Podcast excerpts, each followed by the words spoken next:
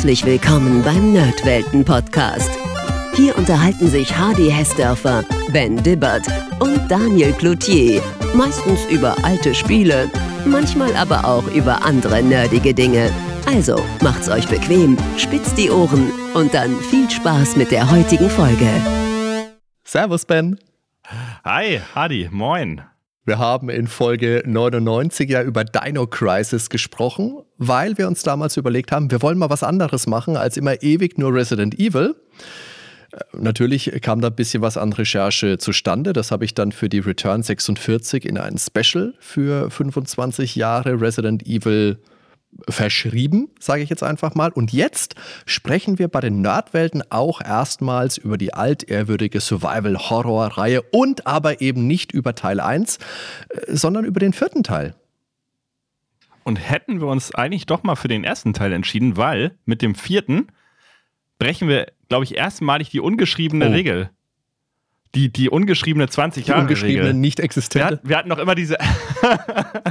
Monsterboy Band 2018. Klingelt da was bei dir?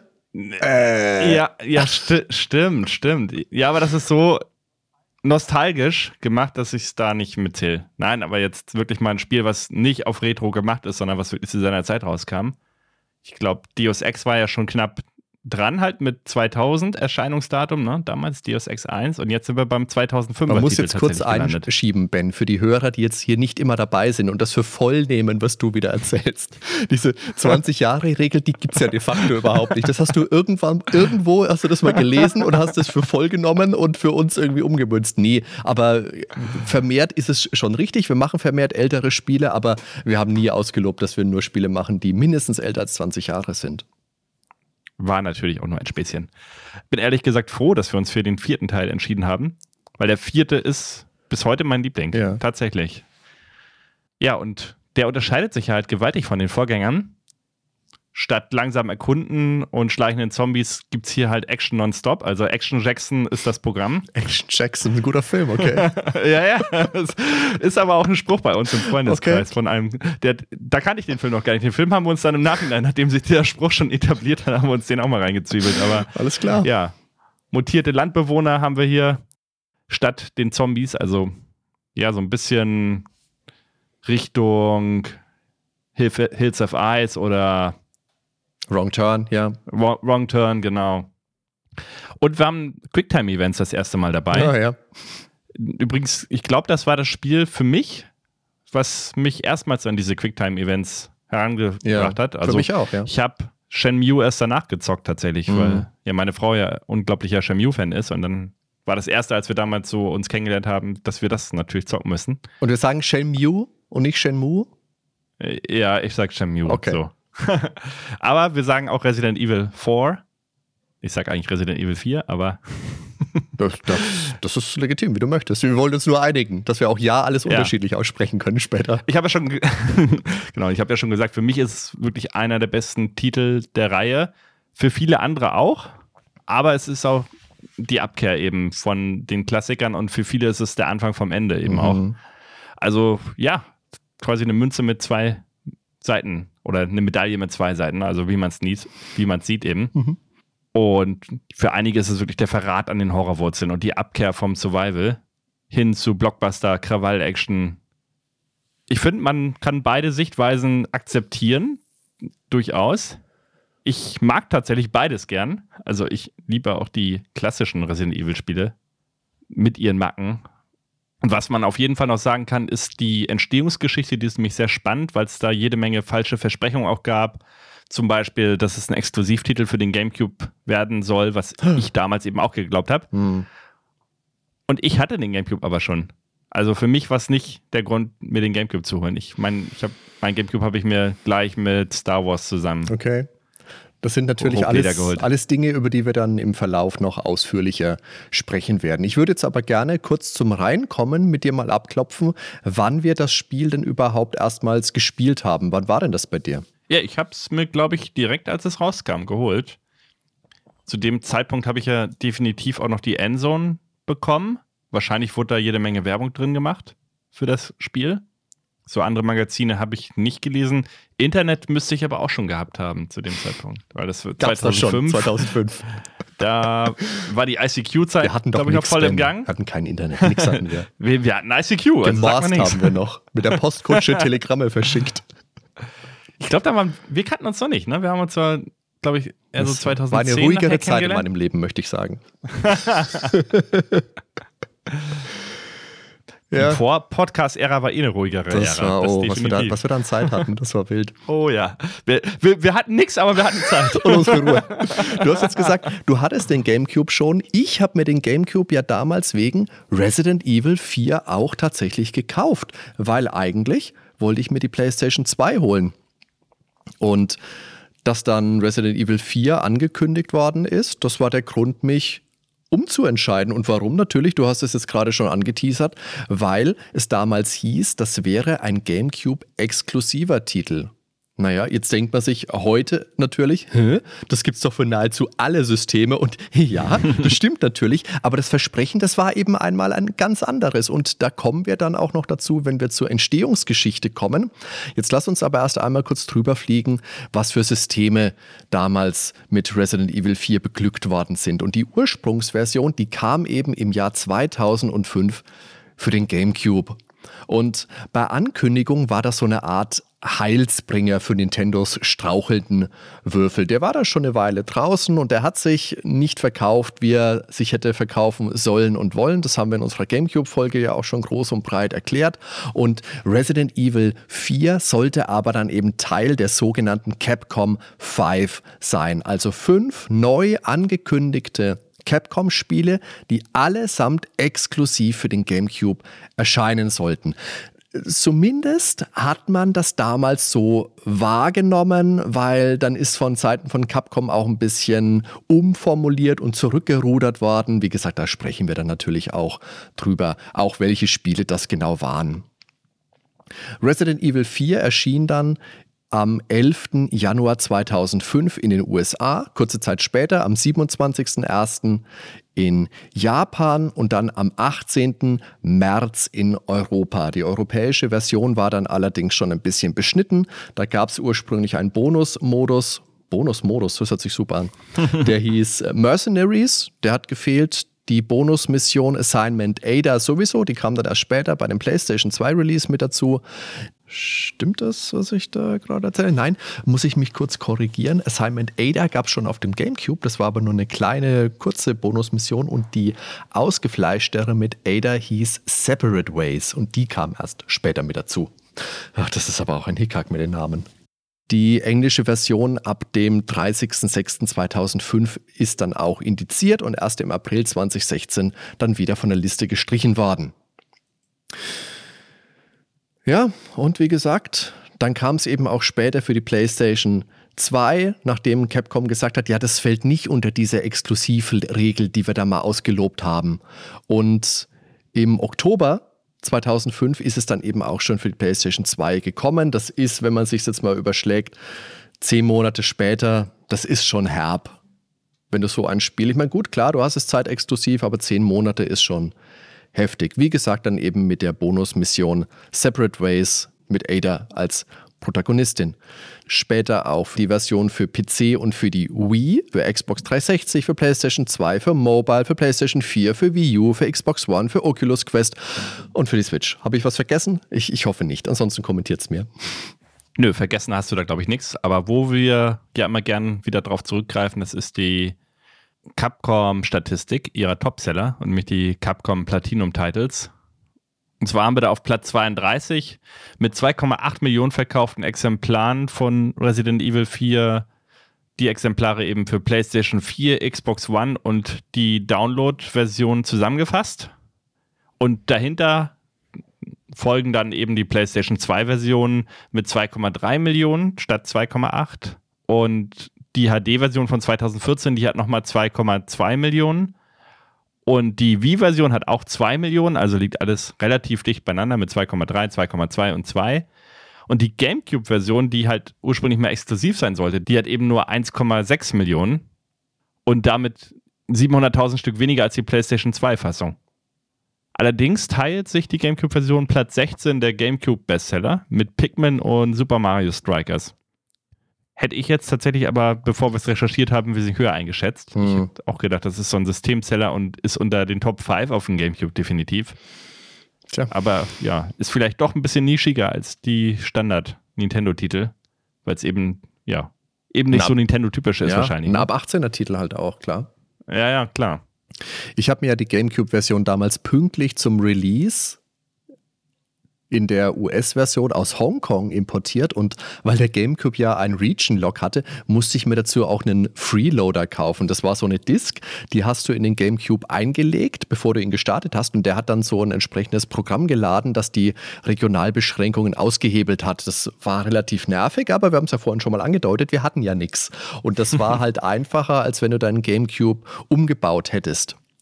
Später habe ich mir dann auch noch die Wii-Version gekauft und ich habe beide unzählige Male durchgespielt. Das war ein wirkliches Highlight für mich. Also pff, kann dir gar nicht sagen, wie oft ich das Spiel durch habe. Also zwölf Mal bestimmt in den verschiedenen Versionen. Daneben gab es ja auch noch das Remake von Teil 1 für den Cube. Das ist auch großartig mit Bombast-Grafik und neuen Abschnitten. Und dazu gab es noch eher klassische Reports von Resident Evil 2, von Nemesis und von Code Veronica und natürlich das neue Resident Evil Zero.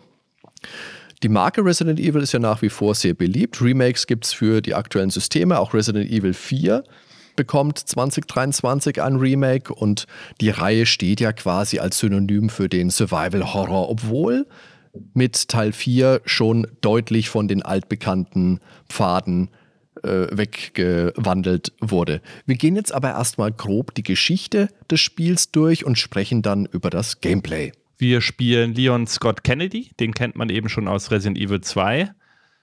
Und da hat er ja einen sehr aufregenden Tag gehabt. Das war sein erster und letzter Arbeitstag als Polizist am Raccoon City Police Department.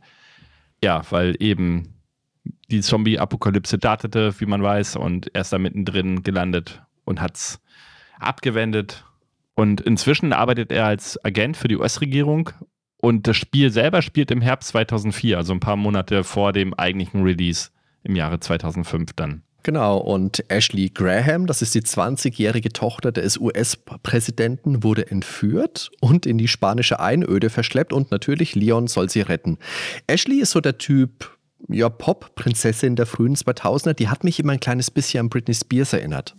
Ein kleines bisschen. Bei Spielbeginn befindet sich Leon dann gemeinsam mit zwei Polizisten auf dem Weg zu einem abgelegenen, einsamen Dorf irgendwo im Nirgendwo und die Adjektive abgelegen und einsam lassen Resident Evil-Kenner natürlich aufhorchen, weil das klingt vielversprechend. Ja, das stimmt. Also gerade diese Adjektive, die passen ja auch gut zum ersten Teil, ne? wenn man das Herrenhaus sich nochmal ja, heranzieht. Und ja, es ist ähnlich. Man entdeckt hier ein Haus, kein Herrenhaus, sondern eine einfache Holzhütte. Ja, eine abgeranzte. Mitten, mit, mitten im Wald, genau. Sieht alles ziemlich abgeranzt aus. Und Leon tritt ein und dann ist da dieser, wir können es nochmal sagen, abgeranzte Typ, der auf einen zukommt. I was wondering if you might recognize a girl in this photograph. ¿Qué carajo estás haciendo aquí? ¡Lárgate, cabrón! Sorry to have bothered you.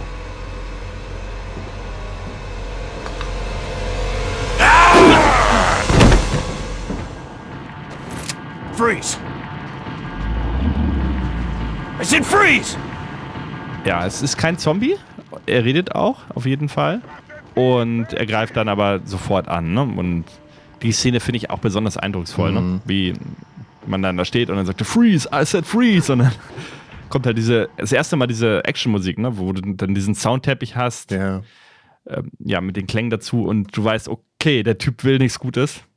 Und musst dann auch direkt in dem Moment die Steuerung übernehmen. Das heißt, vorher ist es noch eine Cutscene und dann stehst du halt da, der kommt auf dich zu, du hast fünf, sechs Sekunden Zeit, vielleicht zu reagieren, die R-Taste zu drücken auf dem Gamecube und ihm ordentlich eine Ladung zu verpassen. Ne? Und danach geht es eigentlich erst richtig los. Und ja, wenn man ihn dann eben erledigt hat, dann kommen auch schnell noch weitere Dorfbewohner an und die Begleiter, mit denen man unterwegs war, die versuchen halt mit dem Auto noch zu fliehen. Das klappt natürlich nicht. Und der einzige Fluchtweg ist verschlossen und dann gibt es halt nur den Weg mitten rein in die Höhle des Löwen. Übrigens sprechen die Dorfbewohner alle Spanisch ¡Un forastero! und ja, haben einige Sprüche auf Lager. Also werden wir bestimmt auch nochmal so ein paar Sprachsamples hier mit reinbauen, weil das macht sehr viel von der Atmosphäre aus von dem Spiel. ¡Rápido! ¡Es un intruso! Du hast gesagt, glaube ich, mal zu mir, das sind irgendwelche Beleidigungen. Ich habe es jetzt nicht übersetzt. Hast du da mal irgendwas auf Deutsch übersetzt, was du mal sagen Einig, kannst? einiges übersetzt, aber Oder nicht, kommt das später noch? die Beleidigung, glaube ich, kann man nicht wirklich übersetzen, aber sie sagen halt, da ist ein Fremder oder bleib stehen oder so- solche Ja. Dinge halt einfach sagen die. Aber sie beleidigen auch heftig. Ich finde ja, diese erste Szene, dieser erste Gegner, der ist ja auch von Leon erstmal abgewandt und schafft an seinem Regal oder was rum oder Leon spricht Genau. ihn von hinten an. Das ist ein schönes Zitat der ersten Begegnung mit dem, äh, mit dem Zombie aus Resident Evil 1. Weil der sich auch so umdreht, meinst du? Ne? Genau, weil er sich so umdreht und weil du das erste Mal auf, einen, auf eine neue Gegnerart triffst. Bei Resident Evil 1 war das vielleicht eine Spur eindrucksvoller, dieser erste Zombie. Ich glaube, den vergisst man nicht so leicht wieder. Aber ich finde auch dieser erste Dorfbewohner, der dann sein Beil hochhebt und auf Leon zukommt, langsam aber bestimmt. Und äh, wenn er angeschossen wird, ein bisschen taumelt, sich dann wieder fängt und dann manchmal wütend hochguckt, das ist schon auch eine gute Szene. Die anderen drei, die dann vor dem Dorf, äh, vor dem, vor dem Haus stehen, die habe ich nicht so im Kopf, nicht mehr so präsent gehabt, aber den hier Nee. schon. Ja, aber du sagst ja bei dem Resident Evil 1, das ist der Zombie, den man eigentlich so präsent hat, das stimmt. Und hier ist es eigentlich mehr der Spruch, also dieses Freeze, I said Freeze und dass er dann halt nicht stehen bleibt und auf dich zugeht. Also seitdem ich das erste Mal das Spiel gespielt habe, also hat sich dieser Spruch irgendwie festgehangen bei mir. Das ist bei mir ein bisschen anders. Den Spruch hatte Okay. ich jetzt nicht parat, sondern wie er auf mich zukommt. Aber das mag er so. ja, die das hat sich bei mir total eingebrannt. Ja, ist also okay. Die seitdem ich- Szene, die Szene bleibt. Ja. die gleiche. Also zunächst erscheinen diese Gegner mal wie die schmutzigen Hinterwäldler aus den Horrorfilmen wie Texas Chainsaw Massacre oder Wrong Turn, hast du auch schon angesprochen. ja, Die greifen jetzt aber im Gegensatz zu den bisher bekannten Untoten organisiert und gern in größeren Mengen an. Und die machen sich dann gegenseitig an, auf, auf Leon aufmerksam und beschimpfen ihn. Alles auf Spanisch haben wir schon gesagt. Und die haben eben diesen aggressiven Tonfall mit dabei. Die plärren richtig. Te voy a matar. Ah, das macht eine sehr beklemmende Grundstimmung. Es ist auch möglich, die ganz gezielt zu verletzen. Das heißt, ich kann die beispielsweise ins Bein schießen, das lähmt sie in der Bewegung. Ein Treffer in den Arm lässt dann eventuell eine Waffe fallen, so sie eine vor sich hertragen. Und ein Kopfschuss kann fatale Folgen haben und den mit einem lauten Klatschen zum Zerplatzen bringen. Ich habe es gerade gesagt, die werfen mitunter auch gerne mal ein Beil oder sowas oder was man halt so als äh, Landarbeiter in seinem Schrank findet. Und diese Sachen können aber aus der Luft auch heruntergeschossen werden. Das war damals auch so ein Element, wo ich mir gedacht habe, wow, das ist ja echt richtig cool. Manchmal drehen die sich dann, wie gesagt, auch ab, wenn wir sie getroffen haben, taumeln dann so ein bisschen, drehen den Kopf weg und dann kann Leon ähm, einen Schnellzugriff machen, kann hinlaufen und dann, wenn man A drückt, einen Roundhouse-Kick machen, auf den Chuck Norris wirklich stolz sein könnte. Genau, wobei das, glaube ich, nur der Fall ist, wenn du einen Kopftreffer landest, ne? Und der Kopf halt nicht direkt explodiert. Ja, wenn sie so Dann- wegdreht, kann, kann also- sein, ja, kann sein. Also du musst halt wirklich nur einmal den Kopf treffen, dann kannst du sie immer kicken. Das habe ich sehr viel jetzt gemacht in meinem jetzigen Durchgang. Also ich habe immer Kopf, dann halt einmal gekickt, dann liegen sie auf dem Boden und dann habe ich sie gemessert. Gemessert. Ist das ein Adjektiv? Kennst du das nicht? Hast du nie Messern Counter-Strike gezockt? nicht. Ja, doch, ich, äh, es äh, Das klingelt ist, da schon. das, es ist typisches Counter-Strike-Jargon Okay. eigentlich. Weil Jetzt habe ich mich geoutet. Halt, oh Gott. das, das ist halt immer, dann bist du der Ober, Der Mackie unter dem Messer dran. Okay. der Skiller schlechthin, weil mit Messer bei Counter-Strike jemanden zu messern, das ist halt so die ganz hohe Kunst. Okay. ja, und hier halt dasselbe, ne? Ich finde das ganz cool. Dieser Roundhouse-Kick, der ist ja schon geskriptet, sagen wir mal. Ja. Wie es bei neueren Spielen so ist. Das heißt, du musst nur in seiner Nähe stehen und dann drückst du halt H und dann wird diese Sequenz ausgelöst. In dem Moment ist auch egal, was um dich rum ist, du kannst nicht verwundet werden. Hm. Und alle anderen Gegner werden auch Genau. mit weggekickt. Ja, ne? Das richtig, ist halt, ja. wenn du in der Masse bist und hast einen eben am Taumeln, dann kann dir das wirklich einen mega Vorteil verschaffen. Und worauf ich aber hinaus wollte, das Messern an sich, das ist halt nicht geskriptet. Das Ja. heißt, das ist noch so die klassische Art, du kannst einfach in seine Richtung drücken und kannst verschiedene Körperteile mit dem Messer selber anvisieren. Das ist halt bei neuen Spielen, hast du dann ja, ja diesen Meuchelangriff, dann wird halt alles nur noch geskriptet. Ne? Ja. Das fand ich Mhm. hier ganz cool, dass relativ wenig geskriptet ist, auch das Schießen. Ich mag das nicht, wenn du nur noch über diese Skriptsequenzen alles laufen hast. Das, die neuen Deus Ex-Teile, was jetzt nicht heißen soll, dass das schlechte Spiele sind, die machen mir trotzdem noch Spaß, aber ich mag diesen Oldschool-Faktor hier. Aber trotzdem ist es dann so, du hast jetzt mit dem Roundhouse-Kick einen Gegner zu Boden gebracht und dann rennst du auf ihn zu, beugst dann- dich über ihn und genau. dann messerst du einfach wie ein Wilder. Ich übernehme das jetzt einfach mal. Drei, drei vier, fünf Mal, genau. Wird gemessert. Okay.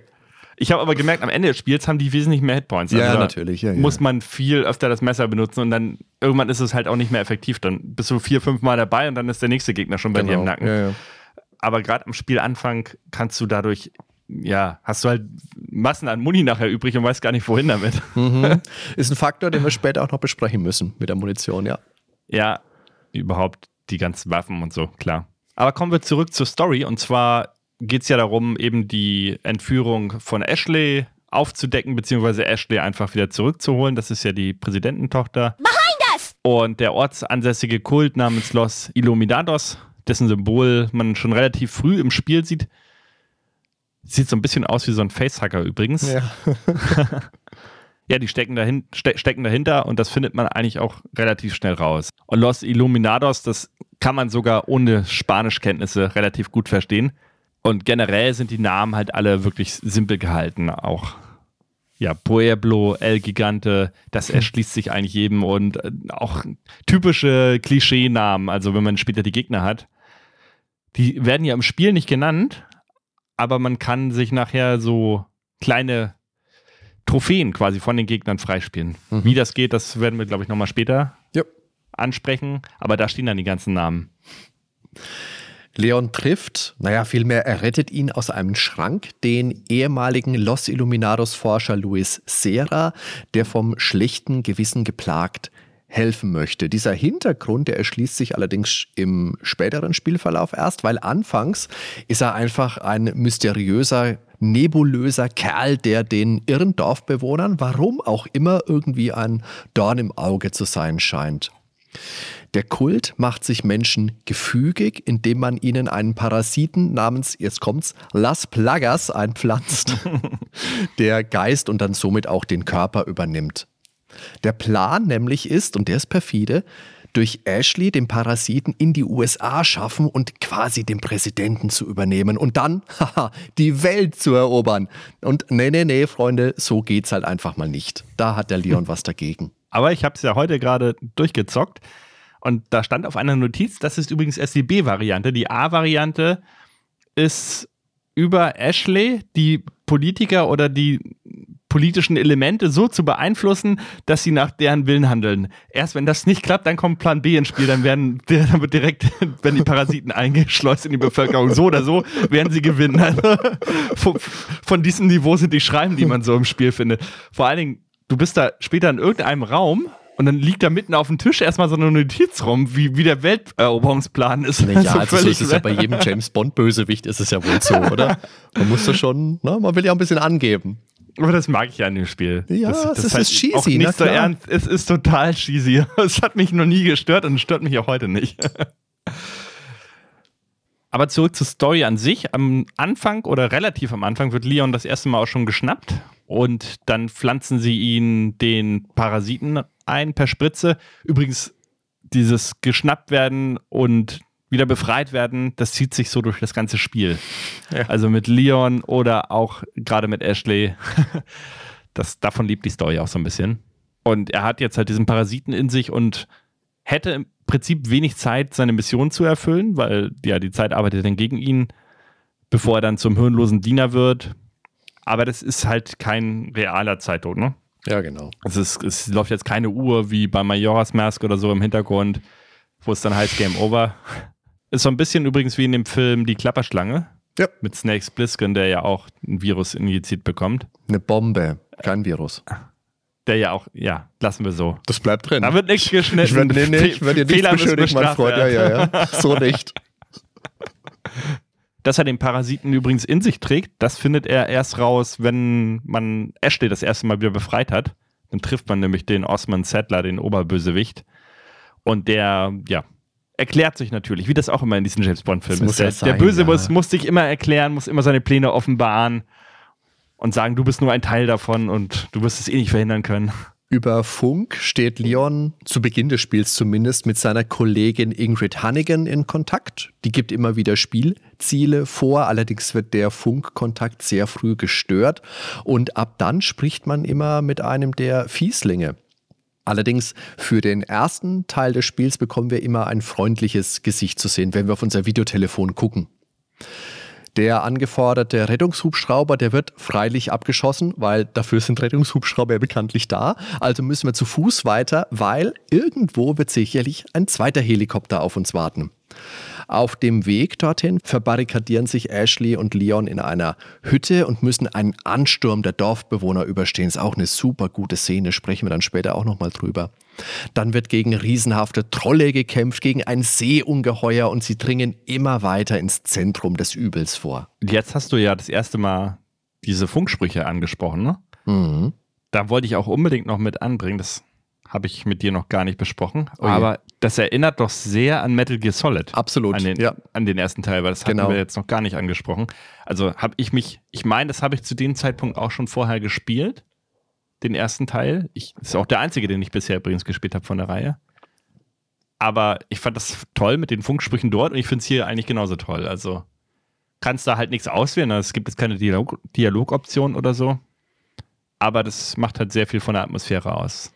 Gerade die ersten Gespräche ähm, und dann eben auch die Bösewichte, dass die mit dir interagieren. Das ist übrigens auch so ein bisschen wie bei Deus Ex wieder, was ja fünf Jahre vorher kam. Und ich meine, Deus Ex, nee, Metal Gear Solid hat es eigentlich initialisiert, weil das kam auch vor Deus Ex noch. Ich glaube, diese Funksprüche waren ja schon auf dem MSX war das erste Metal Gear, oder? Also noch ohne Solid. Ich glaube, auch da gab es schon Funksprüche. Ich bin Das mir nicht kann sicher, sein, wie aber das ohne da Sprachausgabe wäre es für mich nicht dasselbe. Ja, ja, ja, ja. Das ist dieses, du hör, hast halt in deinem Kopf oder Ja. auf deinem Walkie-Talkie hast du halt diese Stimmen und ja. Und du hast vor allem durch so ein Funkgerät auch eine tolle Möglichkeit, mit den Bösewichten zu interagieren, ohne dass man im gleichen Raum ist. Und so Ja. macht es von der Geschichte halt auch Sinn, dass der jetzt sagt, hahaha, du Schlingel, jetzt pass auf, jetzt hetze ich meinen Handlanger auf dich und jetzt bist du fällig, Freund. Und es ist nicht immer irgendwo ein mysteriöser Balkon oder irgendwas, wo der Bösewicht plötzlich erscheint, hihi, hier bin ich. Gibt's ja auch, ne? Wollen wir jetzt nicht ausklammern, dass es das nicht gäbe in Resident Evil 4. Nee, aber auch da, ähm, bei Deus Ex 1, ne, fünf Jahre vorher, hatten sie das übrigens auch schon. Also am Anfang sprichst du immer mit deinen Leuten, die so in deinem Team sind, ne? Mhm. Und nachher hast du eine KI, die sich dann in dein, also da funktioniert es per Chip sozusagen in dir drin, also so ein äh, Bio-Chip und die Nachrichten gehen dort direkt in deinen Kopf. Und da ist auch die, eine KI drin, die hackt sich dann herein und spricht mit dir. Also auch ganz cool. Und der erste Abschnitt, der heißt ja El Pueblo, das Dorf. Und da trifft man auch relativ früh dann schon diesen Bürgermeister. Und der ist ja auch mal riesig, ne? Also mindestens ein Kopf größer oder wenn nicht zwei als der Rest. Also richtig cool gemacht von der Statur und ja, immer wenn er präsent ist, also alle Cutscenes mit ihm sind auf jeden Fall sehr sehenswert, finde ich. Mhm. Ist ein guter, guter Gegner, ja. Und das Finale, das findet nachher in der brennenden Hütte statt. Das ist auch ganz cool. Dann hast du halt die Tür und dann sind da so zwei Eisenstangen, die verbiegt er einfach mit seinen Händen mal und ja, schließt halt die Tür, dass du nicht mehr raus kannst und dann fängst du halt an zu brennen in dieser Hütte, ne? Und das war damals halt grafisch das Nonplusultra. Also die Effekte auf dem Gamecube, wenn die Hütte gebrannt hat, die Lichteffekte dazu, das war der Wahnsinn. Und heute sieht es auch immer noch richtig gut aus. Letztendlich ist es so, wenn du den Gegner dann besiegt hast, dann verliert er sein Auge, das rollt dann so aus seinem Schädel raus, bleibt auf dem Boden liegen und das brauchst du halt für so einen Retina-Scanner später, Ja. der dann die Iris erkennt und dann kommst du da weiter. Das ist sowieso wieder so typisch Resident Evil, das ist auch so cheesy. Du hast halt immer ein Gebiet und dann hast du da irgendwas zum Einsetzen und östlich und westlich liegt das einfach so rum oder du findest halt immer die Gegenstände genau wie du sie brauchst oder klar. an einer Stelle, da ist halt ein Tunnel im Boden, dann kommst du in so eine Ausgrabungsstätte. Ich glaube, dann fährt man am Ende noch Mit der Lore, ja. Mit der Lore und Mhm. kommt dann aber direkt da wieder raus, wo man eigentlich gestartet hat, nur um den Gegenstand reicher, den man dann braucht, um die Tür zu öffnen. Ja, ja, das, ja, das Ähm, gibt's, klar. Das sind Sachen, die stören mich hier einfach nicht in so einem Spiel. Weil ich will Action, ich will Spaß haben. Genau. Ganz anders, wenn das bei einem Star Wars-Film passiert und irgendwie Luke Skywalker in ein Erdloch fällt und findet da irgendein Relikt, was er braucht, um weiterzukommen, da stürzt mich dann wiederum. Aber hier in Okay. diesem Spiel überhaupt nicht, weil es ist halt darauf gemacht, dass es einen, irgendwie einen Flow hat. Es ist halt kein Film. Es geht ja darum, die Action zu erleben und, und Spaß an, dem Spiel zu haben. Deshalb, also cheesy noch und nöcher. Ja, auf jeden Fall geht's dann, wenn man diesen Augapfel rangehalten hat an den Scanner, geht's dann ins Schloss. Das ist der zweite Abschnitt. Und in dem Abschnitt ist der Schlossherr Ramon Salazar der Herr aller Dinge. Er hat auch zwei Kuttenträger, ist so ein bisschen wie bei Star Wars, die Garde. Absolut, ja. Da haben sie mich Ja. auch mal dran erinnert. Und er sieht auch aus, als wenn er 40, 50, 60 wäre, ist aber erst 20. Das betont er auch extra nochmal in einem Dialog. Ich bin erst 20. Ja. Ja, natürlich steckt er auch mit dem Kult wieder unter einer Decke und das ganze Schloss ist auch schon eben infiziert von dem Kult.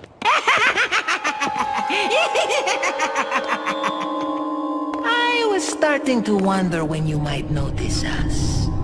Who are you? Me llamo Ramon Salazar, the eighth Castellan of this magnificent architecture. Dieses Schloss ist ja eh so ganz anders als der vorherige Abschnitt. Das Dorf, da sind wir viel an der frischen Luft, draußen unterwegs. Da gibt es laubbedeckte Waldabschnitte, da gibt es das abgewrackte Kuhkaff mit vielen Holzhäusern, eine kleine Kapelle, einen See.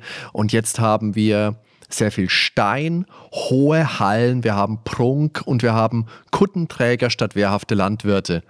Übrigens, im Dorf trifft man ja auch weibliche Gegner. Das wird auch recht eindrucksvoll schon mal angekündigt, dass hier auch die Damenwelt lebt. Da findet man nämlich in einer Hütte eine mit einer Mistgabel an die Wand geheftete weibliche Leiche. Insgesamt gibt's weit weniger Damen als Herren, aber diejenigen, die man trifft, die sind genauso irre wie die Kerle. Die Sektenanhänger im Schloss dagegen, das sind jetzt aber allesamt Männer. Und was man dagegen gar nicht findet, und es ist eigentlich auch gut so, möchte ich sagen, sind Kinder. Du hast mir vorhin noch mal eine Sprachnachricht geschrieben, hast, gesch äh, hast gesagt, im Abspann sieht man einige Kinder, zumindest im Dorf. Das ist so ein bisschen die Vorgeschichte. Bevor alle infiziert worden sind, sind da Kinder, alle sind glücklich, die Familien sind zufrieden. Einer die, spielt Gitarre, die Kinder Ja. sitzen außen rum. Ja, und was aber aus diesen Kindern wurde, das bleibt ein düsteres Geheimnis. Es ist aber nett, finde ich, dass darauf am Ende eingegangen wird, weil natürlich, es macht Sinn, wir sind irgendwo in der Pampa, in irgendwelchen Käfern, es gibt Männer, es gibt Frauen, natürlich gibt es da auch Kinder. Nur mit denen ist halt irgendwas passiert und wir nehmen an, nichts Gutes. Der Ramon Salazar, der kappt dann eben auch die Verbindung mit Hannigan, die wir vorher hatten. Also die sprechen wir bis zum Spielende jetzt erstmal nicht mehr. Und ab dann klinken sich immer mal wieder die Gegner ein. Also Salazar oder Settler später, das sind diejenigen, mit denen wir dann sprechen. Oder, oder Krauser, zu dem kommen wir auch noch. Bei der weiteren Erkundung des Schlosses bekommt Ashley dann eine Hustenattacke. Sie wirkt bluthoch, ein Anzeichen dafür, dass der Parasit, der sich eingenistet hat, beginnt zu wachsen. Deswegen bekommt sie Panik und rennt davon. Das clevere Ding. Also überhaupt, da kommt mal echt die Rotzgöre bei ihr rüber. Ich finde, das ist generell sehr subtil gemacht, aber es ist erkennbar, dass das wirklich ein verzogenes Balk ist, diese Ashley. Ja, Nu ist ja die Tochter vom Ja, Präsidenten. klar. Und auch das passt wieder zu dieser Zeit, zu den, äh, ähm, ich möchte jetzt nicht, weißt schon, die Dame, die wie ein Hotel heißt, wie zwei, ja, wie ein Hotel und eine Stadt heißt, ne, die in dieser Zeit viel durch die Gegend gelaufen ist und That's Hard in Kameras gesagt hat. Da hat sie auch ein bisschen dran erinnert, die Ashley. Was du ja eben nochmal angesprochen hast, dass der zweite Abschnitt, das Schloss, komplett anders als der erste ist. Das finde ich generell ein Pluspunkt von dem Spiel. Das ist immer, wenn es halt Absolut, ja. droht, irgendwie langweilig zu werden, dann kommt was wieder was komplett Neues. Also auch die Insel, der letzte Abschnitt nachher. Ne? Also jeder Abschnitt ist so einmalig für sich. Ja. Und die Überleitungen sind eigentlich auch ganz gut gemacht, finde ich. Also das ist jetzt nicht so komplett random, dass du plötzlich ganz woanders bist, sondern das macht schon in sich alles so ein bisschen Sinn Ja. wie wie es so ist, halt, ne, hast ja eben gesagt, die Rotzgöre. Sie ist dann halt wieder weg, ne? Und ist so ein bisschen Mario-mäßig, ne? Ja, your genau. Princess is, your princess is in another class. Mario mit Kopfschüssen und Roundhouse-Kicks, das wär's mal. Ja, Mario wird auch erwachsen. okay, Mario After Dark. Und noch eine alte Bekannte treffen wir eben auch aus Resident Evil Teil 2. Und zwar Ada Wong ist wieder mit dabei. Ja, die ist eben auch als Agentin auf jeden Fall unterwegs und will die Probe der Las Plagas, wie wir später erfahren. Und die erscheint immer mal wieder und lässt Leon über ihre Absichten eigentlich im Dunkeln. Ganz am Anfang kann man sie optional übrigens treffen. Da gibt es eine Szene, wenn der Bürgermeister in dem einen Haus war und dann wird halt gesaved. Und wenn du dann zurück ins Zimmer gehst, statt weiter durch das Haus, eigentlich muss man rausgehen und dann auf der anderen Seite geht es dann weiter, auf dem, Mhm, aus ja. dem anderen Ausgang. Wenn du zurückgehst, dann packt dich dieser Bürgermeister eben an der Kehle und will dich erwürgen, mit einer Hand natürlich. Frechheit, Er, ja. er, braucht, er braucht ja nicht beide, er ist ja so groß, er Nee. nimmt einfach eine Hand und packt dich. Und dann sieht man Ada draußen am Fenster mit einem Laservisier, zielt sie auf ihn und gibt ein oder mehrere Schüsse ab, weiß ich jetzt nicht. Also die Z Scheibe zerspringt dann halt, ne? Weil die Schüsse da durchgehen. Der Bürgermeister flieht und sie seilt sich dann irgendwie ab. Also da kann man sie das erste Mal sehen. Ich glaube, sonst würde man sie tatsächlich das erste Mal erst im Schloss treffen, nach dem Irrgarten-Part. Ja, genau. Weiß ich gar nicht, ob ich das damals jetzt immer gesehen habe. Beim jetzigen Durchspielen auf jeden Fall hatte ich die Szene. Und ganz witzig, ich habe auf dem Gamecube das dann auch nochmal angezockt. Also wirklich nur zehn Minuten mal reingezockt. Mm, ich auch. Und da hatte ich genau einen Spielstand, der war genau an dieser Tür. Also, das ist jetzt auch keine Cutscene, die sie später erst eingebaut haben, weil komischerweise, ja, bin ich dann da auch reingegangen und dann kam genau diese Cutscene. Da dachte ich, oh, cool, dass ich gerade hier gesaved habe. Und bei Ada war es ja so, in Resident Evil 2 war sie zunächst eine vermeintliche Überlebende der Zombie-Apokalypse und entpuppte sich dann aber als Agentin, die die Hinterlassenschaften der Umbrella Corporation sichern sollte. Und letztendlich hat sie hier auch wieder, also handelt sie hier auch wieder im Auftrag für die Umbrella Corporation. Glaubt man zumindest. Man weiß es noch nicht so genau. Ja, das Ende lässt einen nicht ganz im Klaren, aber schon ein Schlitzohr ist sie. So. Ah, okay. Also einer von Salazars monsterhaften Leibwächtern stellt sich uns dann als Gegner in den Weg. Der ist natürlich schnell und wendig und bedrohlich wie das Alien aus dem gleichnamigen Film vielleicht und hat dabei aber eine Kauleiste, die eher an den Predator erinnert. Der Kampf findet dann in einem naja, in so einer Art Versorgungstunnel statt, in der natürlich auch Kanister mit flüssigem Stickstoff rumstehen. Die muss man ja irgendwo lagern. Braucht man ja im Schloss sowas. Und diese kann man dann umwerfen und wenn das Ungeheuer dann vorbeiläuft, dann friert es kurzzeitig ein und dann können wir losschlagen, können ihm Schaden machen.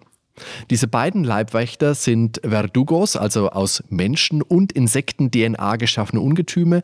Einer trägt zu Beginn eine rote, der andere einen schwarzen Umhang, haben wir schon gesagt. Das erinnert sehr an die imperiale Garde aus Star Wars. Wir kämpfen gegen beide, aber so wirklich aktiv nur hier gegen den ersten. Und ich finde, dieser erste Kampf, der ist wirklich bedrohlich. Das ist eine unheimliche Szene, diese lange, dieser lange dunkle Gang. Dann hast du immer wieder am Ende abgeschlossene Räume. Du musst, glaube ich, zwei, drei Minuten rumbringen, bis ein Aufzug kommt. So lange musst du dich vor dem fernhalten. Du kannst ihn auch besiegen, aber er ist ein harter Gegner, der auch immer mal wieder aus dem Nichts zuschlägt. Ah, da geht der Puls hoch. Genau, und da kommen auch immer die Quicktime-Events übrigens Genau. zum Tragen. Ne? In solchen Du Szenen, hast halt genau. einige geskriptete im Spiel, aber hier, das sind dann solche Ausweich-Quicktime-Events. Mit den Stickstoff ist ja auch so geil, ne? Der Gegner trifft davon, also der Gegner kriegt davon Schaden, einem selber macht das aber überhaupt nichts aus. Also wir haben so eine Das ist aber. angeborene Stickstoffimmunität. Das ist eine Gerechtigkeit für 2000 Spiele, bei denen ich irgendwelche Fallen laufe und Schaden nehme und ein Gegner neben mir steht und nichts passiert. Das ist nur fair. Das ist Das nur ist- fair. ja, belassen wir es dabei. Mich hat es nicht gestört. Ist mir nur jetzt gerade aufgefallen, weil ich den Kampf gestern gemacht habe. Die laufen ja aber auch nicht in diese Bärenfallen rein, zum Beispiel, die es da noch gibt, oder diese Laserfallen. Wobei, die haben sie Nee. ja aufgestellt, da wissen sie, wo sie stehen. Ist vielleicht Sind, so sind nicht semi-logisch. so dumm. Ja, weil sonst wären es ja wieder seelenlose Zombies, ne? wenn sie Ja, in eigene ja, ja. Fallen laufen. Die kochen ja auch und so, ne? Die brauchen Na, halt die Essen und müssen ja von was leben. ja. Also die die halt arbeiten auch, die arbeiten im Bergwerk. Ja, Die tun was für ihr Geld. das stimmt. Kriegen wahrscheinlich auch ihren Lohn überwiesen aufs Konto. Ja, die tun was für ihre Rente. Schlaue Menschen sind das. Auf jeden Fall im Dorf trifft man das erste Mal auf, auf Luis. Übrigens ein sehr cooler Charakter, den mochte ich sehr gerne. Und wie es mit den, wir spoilern ja eh, ne? Wie es mit den coolen Ja. Charakteren ist, sterben die natürlich wieder, ne? Keine Gnade. Aber kommen wir gleich nochmal zu. Auf jeden Fall hat der ein Mittel, das eben helfen kann, das Wachstum der Parasiten zu unterdrücken. Ja, und wie gesagt, er muss das Zeitliche segnen von Lord Zettler persönlich. Da kommt dann irgendwie so ein Tentakel aus Zettlers Körper raus und er wird einmal durchbohrt von hinten. Weil Zettler ist eben auch einfach nur mutiert von dem Las Plagas. Also das betrifft eigentlich alle Bösewichte im Spiel. Die haben alle irgendwelche abnormalen Mutationen dann. Aber auch da natürlich eine Hommage zum ersten Teil schon, ne? wenn man sich da den letzten Endgegner anguckt, den Tyrant. Der war ja auch mutiert Mm. von dem Virus. Also da, gewisse Ähnlichkeiten sind auf jeden Fall schon da. Klar, ja. Nur, dass sie größtenteils die Kontrolle über sich selbst behalten, aber auch das nicht unbedingt. Also dieser Parasit kann ja kontrolliert werden, aber es sind halt noch mehr Menschen als Zombies, aber es geht schon in dieselbe Richtung. Ja, und nach tausendmal gerettet und wieder befreit werden, kommt man dann eben auch zu dem dritten Abschnitt. Hatte ich jetzt eben ja schon mal, glaube ich, kurz gesagt, die Insel, da ist eine Militärforschungsstation, also wieder optisch auch komplett anders, ne? Da hast du dann so Militär- und Laboreinrichtungen. Die sind auch richtig cool gemacht. Also das Labor, das erinnert so ein bisschen an das Labor aus Resident Evil 1 übrigens auch nachher. Ja, genau. Also von der ja. Einrichtung. Ja. Also da auch wieder was, also für Resi-Fans ist eigentlich immer was dabei. Also das Einzige ist halt, wenn man mit dem Gameplay so gar nichts anfangen kann. Ne? Aber du hast gesagt, zum Schießen und Waffen und so kommen wir nochmal zu. Ja, Salazar mutiert übrigens auch zu so einer riesigen, gigantischen Pflanze, Tintenfisch, was auch immer. Habe ich auch richtig schnell besiegt, ne, diesmal. Ich habe Ja. irgendwie einmal raufgeschossen, dann hat, macht er seinen Schutz auf, dann habe ich da einmal mit dem Minenwerfer raufgeschossen. Und beim hast zweiten du- Mal du hat er es nochmal Minenwerfer aufgemacht. gehabt überhaupt. Ich, klar. Den Kriegt man, noch den beim ersten Durchlauf? Kann man Ach so, kaufen. das, ah ja, du hast eine neuere Version gespielt, oder? Ich glaube, den Minenwerfer gibt es doch. Ah, doch, natürlich, Gott, entschuldige, den kaufe ich aber nie. Ah, ja, Ich habe hab jede Waffe gekauft, also doch, der war cool. Ja, ja, ja, Ähm, gibt's. Ich bin, ich bin verkehrt. Ja, und dann habe Ja. ich halt danach nochmal mit der Magnum draufgehauen. Ich glaube, ich, der ganze Kampf, also beim ersten Mal bin ich gestorben, aber beim zweiten Mal äh, hat der ganze Kampf noch nicht mal eine halbe Minute gedauert. Also es war, ich dachte, okay. Das war schon krass. Genau, danach geht's zur Insel weiter. Du hast schon gesagt, da gibt's Laborabschnitte, da gibt's viele Höhlen, da gibt's Mhm. auch Ruinen, so ein bisschen Indiana Jones-mäßige Ruinen. Ja. Und da treffen wir dann auch Leons ehemaligen Partner Jack Krauser, der offensichtlich ebenfalls mit den Los Illuminados kooperiert und auch mit Sadler in engem Austausch steht. Und das ist eine Figur, die mich total irritiert hat, weil das ja so inszeniert ist, dass du denkst, dass die Beziehung zwischen den beiden sonnenklar wäre und du als Spieler das auch wissen würdest, wenn du dich ordentlich mit der Story von Resident Evil auskennen würdest. und ich habe dann damals davor gesessen und mir gedacht, ah, was ist denn das für einer? Oder habe ich da was komplett verpasst? War ich da irgendwie komatös, als ich einen Resident Evil gespielt habe? Keine Ahnung. Und das ist aber wirklich ein komplett neuer Charakter, der in diesem Spiel eingeführt wird, erstmals auftaucht. Und die Beziehung der beiden zwischen Leon und Jack, die kommt nämlich erst im Wii-Spiel The Dark Side Chronicles richtig rüber, aus dem Jahr 2009. Dort haben sie nämlich ein gemeinsames Szenario, das zwei Jahre vor Resident Evil 4 spielt. Aber es ist ein toller Charakter, er ist halt so ein äh, muskulöser Soldat, so ein bisschen der Drecksack, verschlagen, ein bisschen schlangenartig, kann man sagen. Und natürlich ist auch der mutiert. Was ist das eigentlich? Ist das so ein Rail-Shooter oder ist das ein richtiges Resident Evil?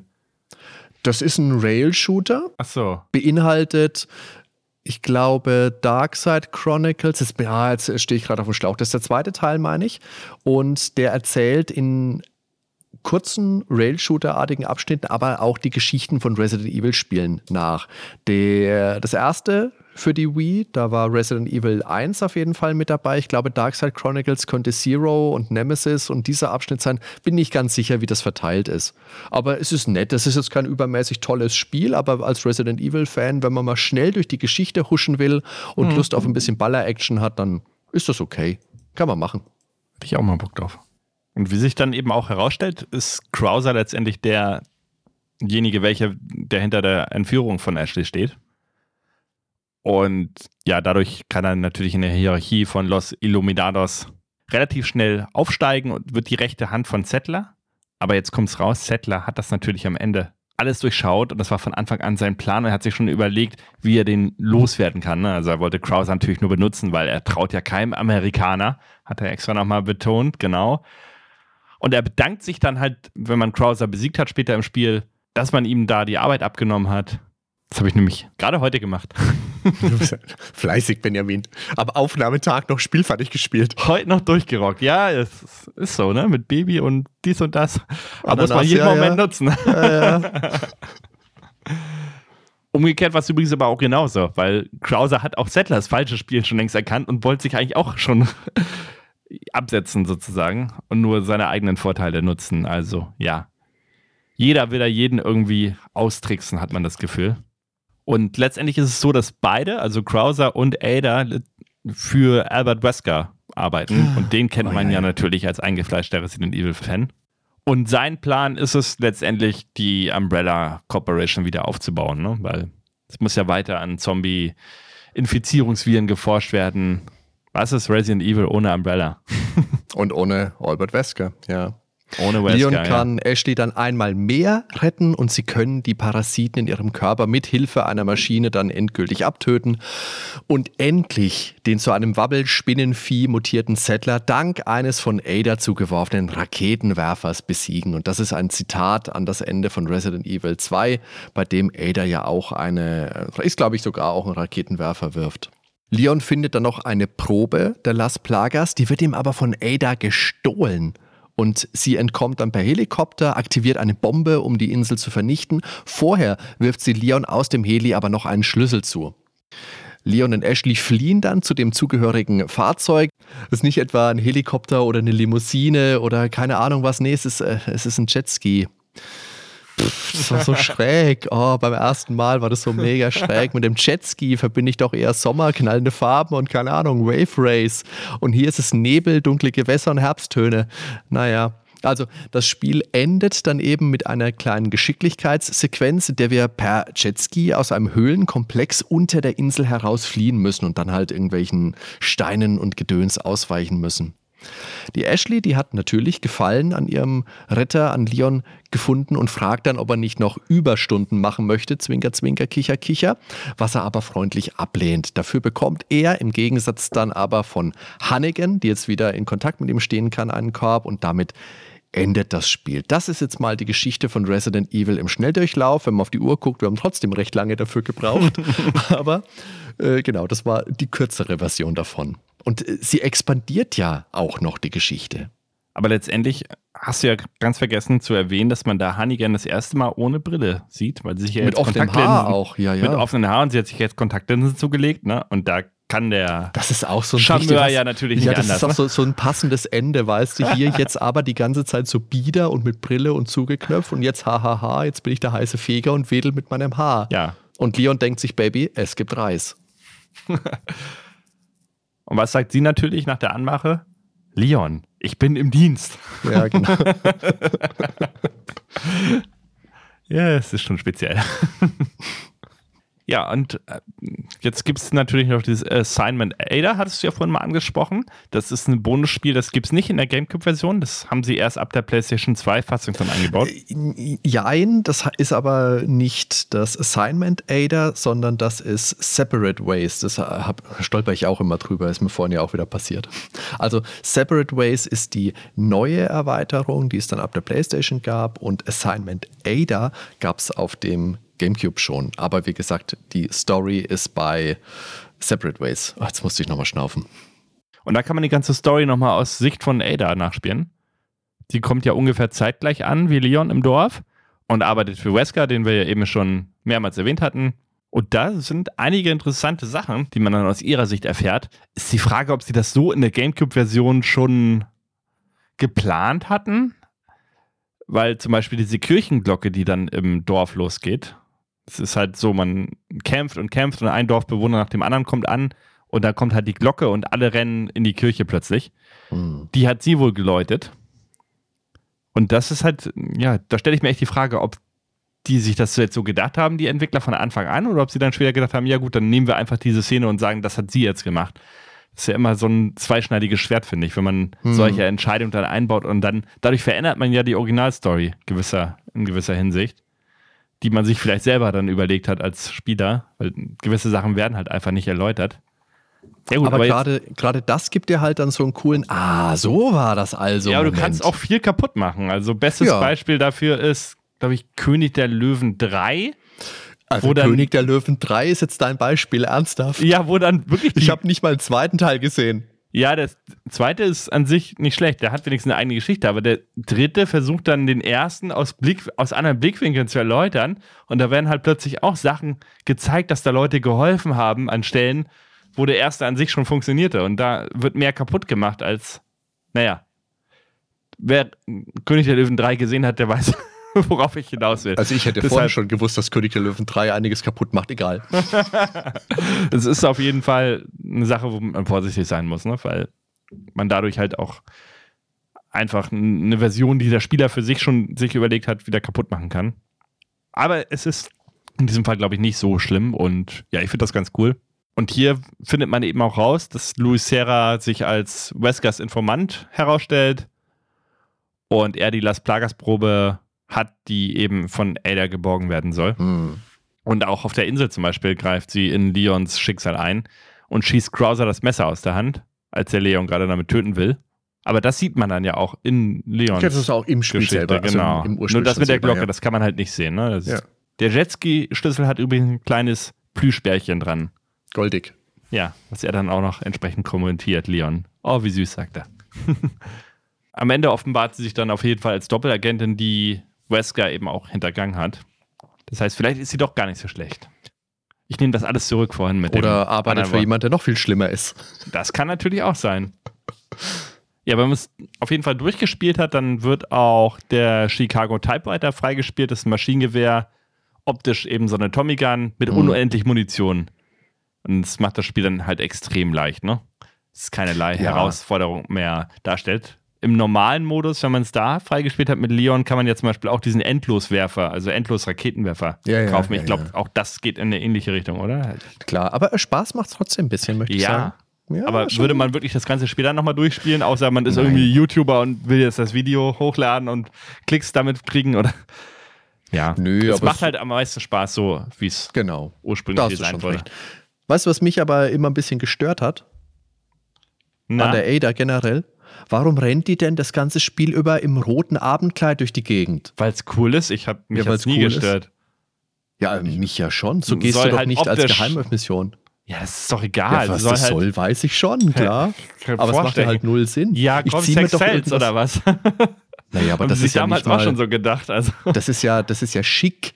Ne? Ja, Das ja, aber sie zeigt ja sehr viel Bein, in, gerade wenn sie da ihre komischen Überschläge macht. Kick, das. Kicks, äh, Überschläge Ja. in. Also ich meine, das ist ein Kleid, das zieht man als äh, an, wenn man auf den Ball vom James Bond Bösewicht eingeladen ist, ja. Aber wenn man weiß, ich gehe Ja. nach El Pueblo in die spanische Provinz im Niemandsland, dann ziehe ich das eher nicht an. Dann Ich weißt weiß du, wo sie spontan eingeladen war und wo sie sich dann doch kann, halt kann natürlich sein. Vielleicht geht sie danach noch wohin, kann ja sein.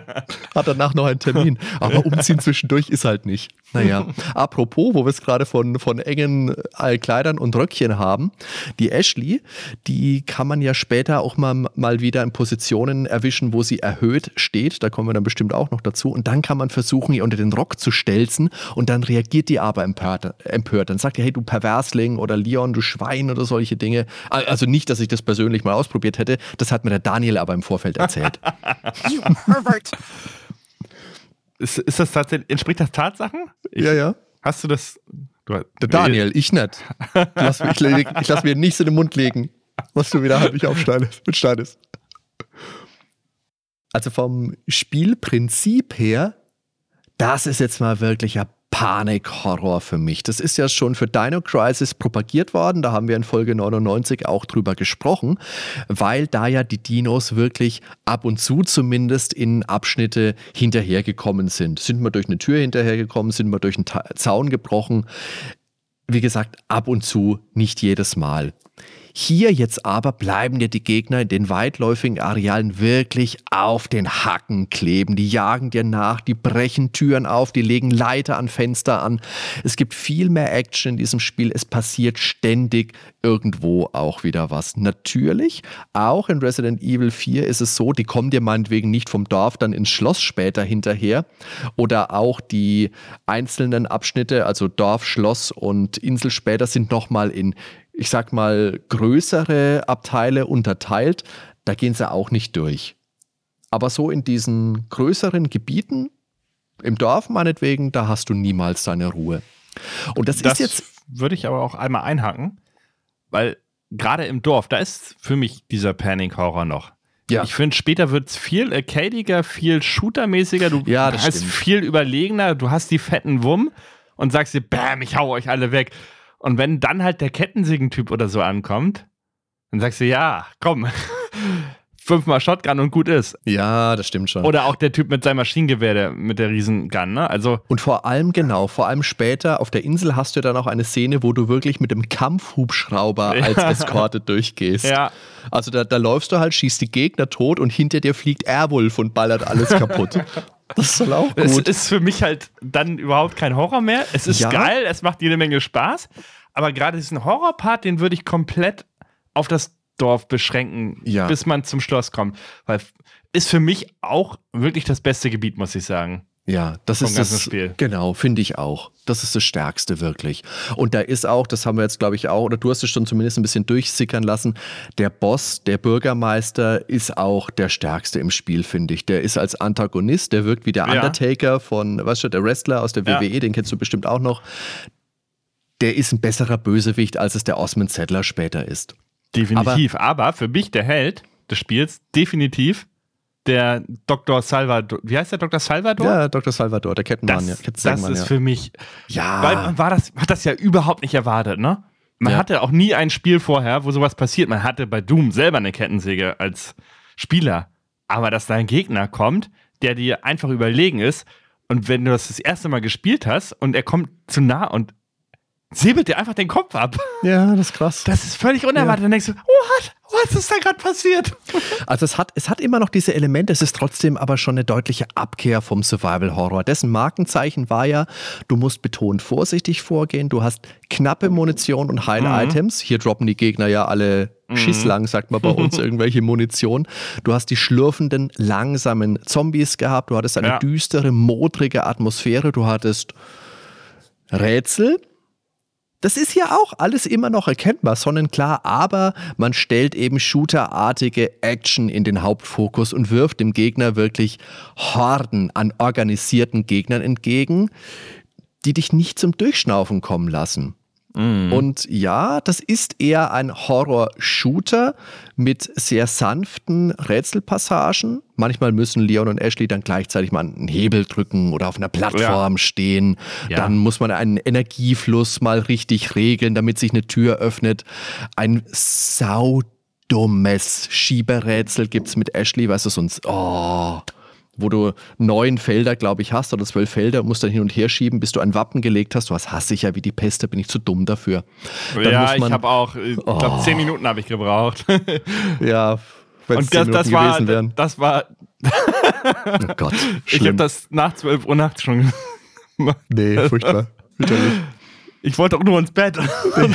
Ich will doch nur speichern, bitte. aber Dann dieses Rätsel, das gibt es ja in ganz vielen Spielen, ne? Das gibt's du- in jedem, Sch- ja, Wo du ständig. immer, das, in, in wir können es ja nochmal erklären, das ist dieses typische, du hast halt diese Felder und ein Feld ist frei. Du kannst halt immer das Kästchen ein Feld weiterschieben, ne? Und du musst ein bestimmtes Bild am Ende bauen, dieses, dieses Puzzle-Spiel. Du weißt halt, wie es am Ende aussehen soll, du weißt nur nicht, wie du da hinkommst. So. Ja, vor allem hier kannst du ja zwei Felder auf einmal schieben. Das habe ich ja nicht gerafft. Wenn du weißt, du Kann kannst man? zwei schieben, ist es ja stink. Ja, und dann dauert es auch ein paar Sekunden. Okay, vielen Dank Ja. für den Hinweis. Mhm.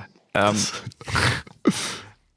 Ja, aber Ja. generell spielt sich alles sehr flott und es ändert und es endet ein, eigentlich wirklich meist in Situationen, die im Kugelhagel enden, statt da, damit, dass du Gegner umgehst. Das machst du vielleicht auch mal, Ja. wenn du denkst, okay, jetzt langt's mir mal, jetzt laufe ich mal zum Ausgang, aber in der Regel mähst du einfach alles nieder, was da so rumsteht.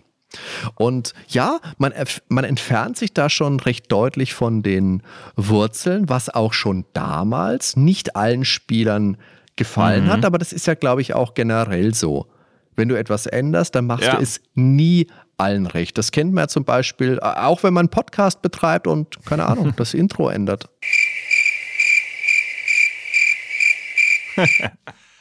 aber dafür so gut wie kein Backtracking mehr. Also Resident Ja. Evil 1 hat ja Ja. Backtracking ohne Ende Genau. und meistens hatte es nur das Backtracking, weil dein Inventar wieder nicht ausgereicht hat. Das heißt, du hast von drei Schlüsseln, die du hattest, hattest du vielleicht einen dabei. Da musstest du den benutzen, damit du erstmal wieder einen Platz frei hast. Dann musstest du wieder zurück zur Truhe, dann wieder dahin. Und äh, du weißt, was ich meine. Ne? Also Ja, ich weiß es.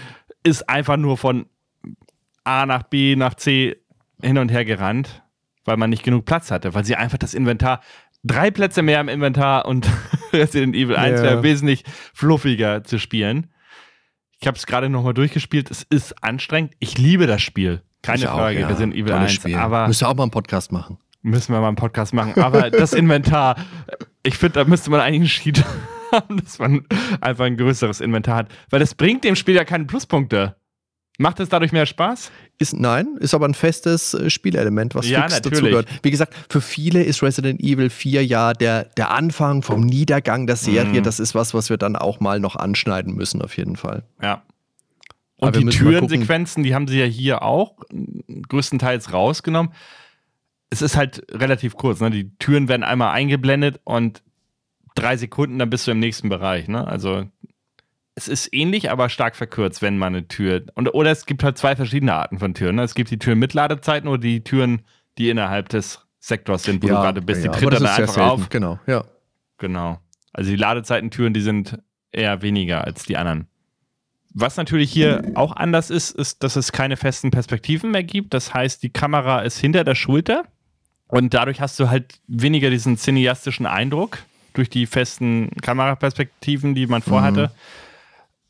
Es ist hier mehr in den Cutscenes, ne? wo sie dann wirklich mit allen Mitteln Genau. gearbeitet haben, eben auch mit Motion Capturing. Ich weiß nicht, ob sie es damals schon benutzt haben, wahrscheinlich eher weniger.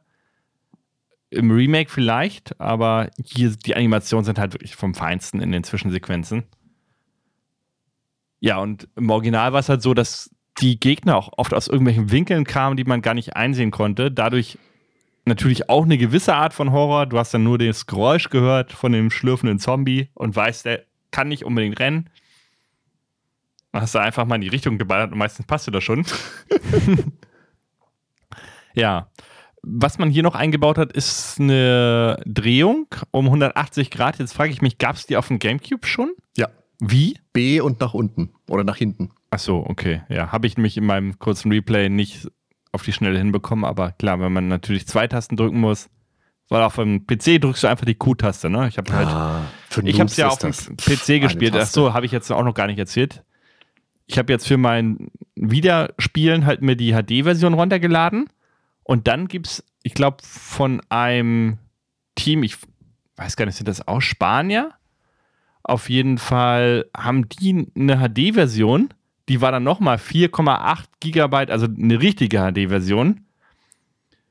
Und die musste ich mir dann auch nochmal runterladen und habe mir dann noch diverse Shader und alles runtergeladen. Das Einzige, was halt nicht ging, war Raytracing, weil das macht meine Grafikkarte nicht mit. Und das Spiel sieht richtig geil aus. Ne? Also für ein Spiel von 2005 ist das der Hammer. Also wenn ihr das Spiel in der besten Grafik erleben wollt, ladet euch die PC-Version und die entsprechenden Mods runter. Das ist, ist einfach sehr spielenswert. Ansonsten ist die Steuerung recht ähnlich. Allerdings, ja, man könnte jetzt sagen, das ist so eine Panzersteuerung wie aus Resident Evil 1, aber nicht ganz, dadurch, dass sich Mhm. halt die Kamera dann natürlich mitdreht. Das heißt, wenn Ja. du Leon nach links drehst, dann dreht sich das auch mit.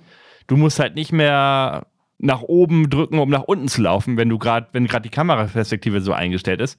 Weil das zum Beispiel was, da kommt meine Frau ja auch überhaupt nicht mit zurecht. Ne? Also Resident Evil 4 hat sie damals sehr gerne mitgespielt und hat auch viele Abschnitte selber gespielt.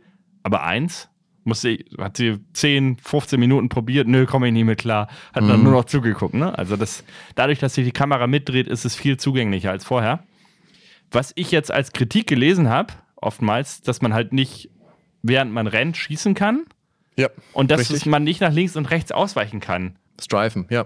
Richtig, also auch keine Ausfallschritt oder so, einfach zum Ausweichen, so eine Ausweichrolle. Würde das Spiel aber auch viel zu einfach machen dann.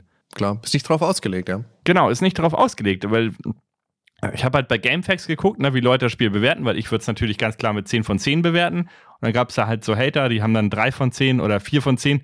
Und da war dann auch die Steuerung ein Thema, ne? Von wegen, ja, so unfair und dann sind da ja diese Bogenschützen oder Armbrustschützen und du kannst ja nicht mal ausweichen. Darum geht es ja auch nicht. Du sollst einfach schnell genug zielen und den ersten Schuss abgeben. Ja. So. Ja. Ja, und man soll ja auch mal getroffen werden. Weil wenn man gar nicht getroffen wird, also es sind mehr als genug äh, Heil-Items da. Also ich hatte nie das Problem, dass ich gesagt habe, boah, das ist ja so schwer. Und ich habe auch jetzt auf normal gespielt. Selbst auf dem Gamecube. Mit, da kannst du halt nicht so genau zielen wie mit der Maus. Auch da war es noch gut spielbar. Ja, aber ich habe jetzt ja angefangen, die GameCube-Version zu spielen. Mhm. Und die hatte ja noch nicht die Dual-Stick-Steuerung, weil wir hatten ja nichts, sondern du musstest da wirklich die Schultertaste gedrückt halten, um dann auf die Waffe zu wechseln. Das ist auch der Grund, warum du nicht gleichzeitig rennen und schießen kannst, weil du immer noch eine extra einen extra Button drücken musst. Und so kannst du ja nicht B drücken, um zu rennen, sondern nein, du schaltest dann mit, ich, wie gesagt, ich sage jetzt rechte Schultertaste, bin ich ganz sicher, Mhm. ob das nicht vielleicht auch das Messern auslöst. Nee, ist Aber die L-Taste, glaube ich. Die L-Taste, gell, genau. Und deswegen funktioniert das nicht. Aber das ist heute, also damals habe ich das gerne und oft so durchgespielt. Da bin ich nicht mehr reingekommen, diese zehn Minuten. Ich bin da echt bis zu diesem ersten Haus gekommen, habe den ersten Mhm. Gegner vielleicht noch besiegt, an den drei Gegnern bin ich dann gescheitert. Ich habe das, ich krieg das nicht mehr ge gebacken. Deswegen bin ich dann eben auf die Wii-Version umgestiegen. Da ist auch ein netter Unterschied. Die Urversion hat ja einen Laserpointer an den Waffen, also weißt du, so den, den Ja, roten ja. Punkt, mit dem du ziehst. Und die. Wii-Version hat ein, hat ein Fadenkreuz. Nö, ich habe Laserpointer genommen. Okay. Kannst du wählen oder was? Ich, ich, ich kann bei mir sogar die Farbe einstellen. Ich habe dann diesen, die, diesen Farbindikator äh, wie in so einem Zeichenprogramm wie bei Paint und kann jede beliebige Oh. Farbe nehmen für den. Das, halt das RGB macht halt auch nicht vor Resident Evil halt. Das kannst du echt, all- alles muss irgendwie blinken heutzutage. Das ist ja fürchterlich. Aber, das ist, Halt aber wie gesagt, das ist so, ah, auf dem Gamecube so mega seltsam zu steuern. Das, ah, krieg, nee, funktioniert nicht. Kann ich nicht. Wie gesagt, in der Wii-Version kannst du die Wii-Mode dann zum Steuern Ja. nehmen des Fadenkreuzes. Das funktioniert schon viel besser. PC-Version dann wahrscheinlich die Maus. Und das war eben der Grund, warum ich dann auf die Wii-Version umgestiegen bin. Ich glaube, die Wii-Version ist sehr cool, wenn du so raufzielst auf dem Bildschirm mit der Remote. Ja, Das, das hat schon was. Das hat so ein bisschen was von so einer Handgun. So. Ja, aber natürlich hat es den Fluch von sehr vielen Wii-Spielen, weil du hast ein Spiel mit Quicktime-Events, wir kommen dazu, und du weißt natürlich, wie die Quicktime-Events auf der Wii umgesetzt sind. Richtig, du musst einfach schütteln, was das Zeug Aber es ist doch viel einfacher, als irgendwie auf der D-Taste auf der Tastatur zu hämmern. ja, prinzipiell ist das schon einfach, aber es geht halt einfach, ne? Da kugel ich mir einen Arm aus, wenn ich ständig hier so shaky-shaky machen muss. Morires vivir, morires vivir. Was man bei mir übrigens auch noch einstellen konnte, war der Winkel, wie weit du halt, wie viel du von deiner Umgebung siehst, ne? Weil normalerweise ist ja die Kamera relativ nah dran und du siehst so ab der Hüfte Leon. Und ich konnte dann bei meiner Version jetzt rauszoomen, dass ich sozusagen seinen ganzen Körper bis zu den Füßen unten sehen kann. Dadurch hast du halt ein bisschen breiteres, eine breitere Perspektive, macht das Spiel dann auch ein bisschen einfacher, weil du halt Gegner links und rechts schneller kommen siehst. Hinter dir natürlich nach wie vor nicht, aber du hast halt nach links und rechts mehr. Ja, habe ich, glaube ich, zur Hälfte des Spiels mal so, mal so gespielt. Einfach weil es mal was anderes war. War ganz witzig, dass das eingebaut war. Aber ich glaube, das ist alles nur in dieser HD-Version. Wobei man da sagen muss, dass Capcom Ist sogar ja. auf deren offiziellen Seite, obwohl das inoffiziell ist, haben die das mal verlinkt, ne, auf deren Account. Würde Nintendo nie machen. Das ist eine ganz andere Philosophie und da muss ich mal wirklich sagen, Capcom, Hut ab. Die haben ja zum Beispiel auch inoffizielle Mega Man-Spiele einfach Ja. mal gepublished mit deren Logo vorweg und haben das offiziell gemacht, sozusagen. Von Fans entwickelte Spiele. Würde Nintendo nie machen. Also Nintendo, ich mag die Spiele, aber ich mag Nintendo als Firma nicht. Muss ich jetzt mal ehrlich sagen. Oder wie sie sich entwickelt haben in den letzten 20 ja, kann ich Jahren. nachvollziehen, ja. Die vierte, die, ja. Hm. Das ist nicht schön. Also Capcom ist für mich nach wie vor von den Big Three, ne? Konami natürlich noch mit drin. Also die drei Namen nenne ich dann ja zusammen. Ein Aspekt haben sie aber eigentlich beibehalten, der für Resident Evil typisch ist, nämlich, dass man sich selten in Sicherheit wiegen kann. Außer man ist gerade am Speicherpunkt. Da übrigens auch wieder eine sehr entspannte Melodie. Also, das sind immer die besten Melodien, ne? In Resident Evil, wenn die Speicherstände kommen. Ähm, Da atmet man auf, gell? Das Ja. geht mir auch immer so. Man sagt, oh, Gott sei Dank, mal chillen. ich fand das so cool. Ich habe ein YouTube-Video zu dem einen Lied gelesen, einen Kommentar gelesen und da meint einer, das ist entspannt und gleichzeitig bedrohlich, als wenn man vor einer Tür steht und Ja, hinter genau. dieser Tür lauern alle Kreaturen der Hölle auf einmal. So. Das dass, dass ja- das nur durch die Musik ausgedruckt wird. So hat er das beschrieben. Das fand ich sehr passend. Also, das Mhm. hat auch diese Musik irgendwie. Sowas Bedrohliches, aber gleichzeitig total Friedliches. Also, ich weiß nicht, wie man das Das ist Meisterwerk Ja. für mich.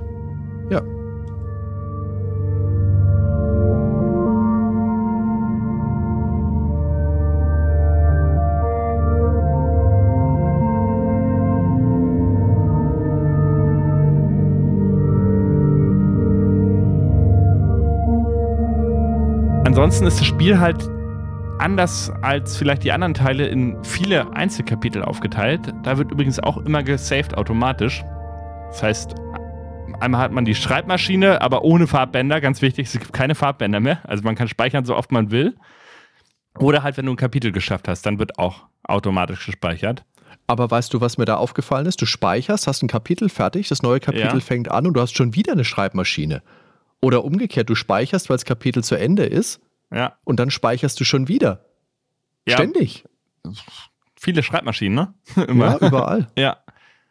Ja, vielleicht, weil du könntest ja sagen, ich mach mal zehn Gegner platt und speichere dann erstmal wieder so. Kannst ja, Ja. wieder zurückrennen. ja, das stimmt. Ja, also das haben sie wirklich fair gemacht. Muss man auch sagen, wenn man verliert, ne? Wenn man wirklich drauf geht vor einem Mhm. Bossgegner oder so, man startet immer direkt in dem Raum wieder, aber auch beim Quicktime-Event. Also das Spiel ist wirklich darauf ausgelegt, ein faires Spielerlebnis zu bieten Ja, das und nicht stimmt, irgendwie ja. zu frustrieren. Das haben sich, das merkt man halt dem Spiel an, dass kein Frustfaktor aufkommen soll. Auch neu in Resident Evil 4 ist, dass die Gegner Wertgegenstände und Munition verlieren. Also man glaubt ja gar nicht, was so die Bauersfrau an Schrotflintenmunition im Gepäck hat. Unglaublich. und neben Munition droppen sie aber auch Schätze, die wir dann später beim Händler verkaufen können. Welcome. Der Händler ist jetzt eine gänzlich neue Figur. Das ist eine mysteriöse, vermummte Gestalt. Der kommt das erste Mal, da sind wir in so einer Hütte gerade aufgewacht, da läuft er am Fenster vorbei, Gesicht vermummt, alles vermummt. Du meinst dich, oh Gott, was ist das für einer? Läufst ihm hinterher und dann, äh, wie, wie so ein Exhibitionist, macht er seinen Kittel auf und denkst dir, oh Gott. Aber nein, er hat da halt die, die dicken Wummen drunter. Got some rare things on sale, stranger. Und der verkauft uns neue Waffen, aber wir können auch unser aktuelles Arsenal gegen Bezahlung verbessern. Also mehr Kapazität, mehr Wumms, schnelleres Nachladen, alles in mehreren Stufen, immer eine Stufe nach der anderen. Und das ist ja auch ein komplett neues Element. Das hat wirklich auch so ein bisschen einen Sammelcharakter. Du hast da meinetwegen, du kannst die Reichweite verbessern von deinem Scharfschützengewehr, du kannst die Durchschlagskraft von deiner Schrotflinte verbessern, du kannst immer ein bisschen gucken, ah, was brauche ich am liebsten, was verwende ich am liebsten. Du hast jetzt schon gesagt, du kaufst gern alle Waffen. Ich fand immer, da musste ich ein bisschen aus, haushalten mit meinem, mit meinem Verdienst. So wirklich, um alles hochzuzüchten, hat es mir meistens nicht gereicht, sondern ich musste Mhm. immer schon ein bisschen gucken, was brauche ich wirklich aktuell. Du hast an Waffen wirklich ein breites Angebot. Du hast verschiedene Pistolen, du hast Schrotflinten, Scharfschützengewehre, Magnums, Minenwerfer. Hier, du hast ihn äh, gefunden, ich habe ihn immer ignoriert. Du hast Raketenwerfer, Zielfernrohre gibt es nochmal extra, Schulterstützen. Nach dem Durchspielen bekommst du Spezialwaffen. Die Chicago Typewriter hast du erwähnt. Es gibt aber auch eine Matilda, das ist auch so eine modifizierte Pistole nochmal. Das Kampfmesser. Das hat man immer als Schnellauswahl. Das braucht Mhm. keinen Platz im Inventar. Super cool. Das hat mich ja früher auch. Wobei, hat das Messer wirklich, hat einen Platz gebraucht im glaube, ersten alles Resident hat Evil, Platz oder? gemacht, glaube ich. Außer das Feuerzeug, oder? Das Feuerzeug aber und nur das Dietrich-Set. Ja, Ja, genau. Da gab es einen Unterschied. Deshalb habe hab ich auch nie mit dem Kerl gespielt. Ja, also prinzipiell kannst du dich mit dem Messer dann eben auch wehren, solltest du mal keine Munition haben. De facto ist es so, wenn du später im Spiel bist, im Labor meinetwegen, dir geht die Munition aus, ist mir passiert, dann wird schwierig. ist er, ja, naja. Also hin und wieder kann man sich aber auch seine Umgebung zunutze machen, zum Beispiel einen Karren vom Berg auf die Gegner hinunterrollen lassen oder Fässer zum Explodieren bringen. Da ist schon echt immer was los. Ansonsten gibt es auch die Kräuter natürlich wieder, ne? Also rot Klar. und grün, die kann man auch wieder wunderbar kombinieren. Es gibt jetzt noch gelb und da habe ich schon tatsächlich vergessen, ich habe es lange nicht mehr durchgespielt, dass Mhm. gelb halt die Heilung erweitert. Ich habe immer gedacht, das ist dann irgendwie so ein Gegengift. Bis ich dann bei dir im Skript gelesen habe, dass man gar nicht vergiftet werden kann, habe ich gedacht, hä? Ja. Es, Es, es, irritiert, es erweitert Ja, halt die Maximalenergie, ne? Genau. Du kannst es einzeln nehmen oder mit dem Grün und Roten zusammen. Ja, ultimativ ist halt Rot, Grün und Gelb zusammen. dann hast du halt maximale volle Energie und eben dann sogar noch ein Stück erweitert. Macht Mhm. natürlich nur Sinn, wenn man fast schon tot ist. Was man übrigens auch jetzt hier sehen kann, weil man eine Energieanzeige hat. Ne? Früher hat man es ja nur gesehen daran, dass dieser Puls Genau. äh, so ein bisschen rötlich wurde von grün auf orange auf rot. Hier sieht man Ja. es wirklich ganz genau. Also man Und weiß, wie die Figur gelaufen ist auch. Das Genau. behält es hier ja aber auch bei. also hier weiß man wirklich einen Treffer noch und dann ist es Ja. vorbei. Ich bin auch sehr oft gestorben auf normal, muss ich sagen. ne? Ich habe Das irgendwie vor, ja. 45 Tote gehabt. Im normalen Resident Evil wäre das die Hölle. Weil stell dir mal vor, du wirst 45 Mal sterben, was du dann an Progress, an Spielprogress jedes Mal verloren Ja. hättest. Da Ja. stirbst du eigentlich in der Regel gar nicht oder drei, vier Mal im ganzen Spiel, weil anders, sonst hättest du gar keinen Bock mehr drauf. ja. Aber das Spiel hier ist halt darauf ausgelegt, dass du dann direkt da immer wieder anfängst, wo du das Seitliche gesegnet hast. Und deshalb mehr als fair. Ein Hühnerei gibt es noch, das ist auch cool, das füllt auch die Energie übrigens auf. Ähm, ansonsten das Inventar ja, besteht aus einzelnen Feldern und ja, die Waffen und Items verbrauchen halt so und so viele Felder und dann kann man die drehen, horizontal, vertikal. Was ich gemerkt habe bei mir, ich weiß nicht, ob das auf dem Gamecube auch schon geht, man kann sie auch um die eigene Achse drehen, dass man dann die Rückseite sieht. Das macht überhaupt Oh, keinen das ist mir nicht aufgefallen. das macht Okay. überhaupt keinen Sinn. Weil gerade bei den Pistolenmunitionen auf der Vorderseite hast du den Aufdruck und auf der Rückseite ist dann einfach nur komplett rot. Hatte ich so im Inventar. Ich weiß nicht, was das sollte, aber mit irgendeiner Taste konnte ich die halt andersrum drehen, dass die rückwärts Aber du liegen. konntest im ersten Resident Evil doch auch schon die Gegenstände so um sich drehen als 3D-Objekt, oder? Und sie dir anschauen. Das ist vielleicht eine, vielleicht eine Anspielung darauf. Das kannst du ja hier Sinn auch, aber nicht bei der Munition, ja.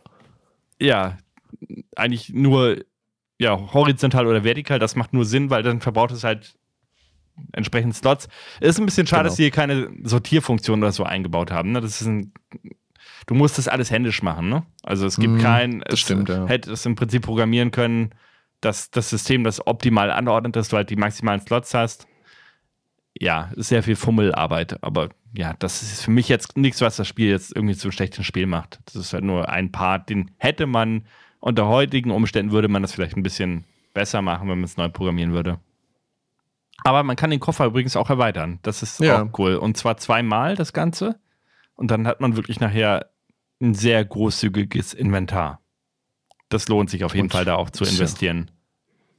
Was der mit sich rumschleift, immer dieser Leon. Der Wahnsinn. Diese Es kann Blendgranaten. aber insgesamt kann auch teuer werden. Man findet Ja. im Spiel auch gut versteckte Schätze. Zum leichteren Auffinden hat der Händler auch Schatzkarten zu verkaufen. Da hängen zum Beispiel an der Wand Bilder. Hinter den Bildern ist ein Geheimfach, da ist Gold versteckt. Oder Mhm. du kannst Rubine von Wänden herunterschießen. Und manche Schätze, auch cool, die lassen sich zur Wertsteigerung kombinieren. Zum Beispiel kannst du Edelsteine in eine Krone einsetzen oder in so einen, äh, so einen Leuchter kannst du Rubine, also meistens sind es Rubine, die du irgendwo einsetzen Ja. musst, damit es wertvoller wird. Und das gibt dann richtig viel Money.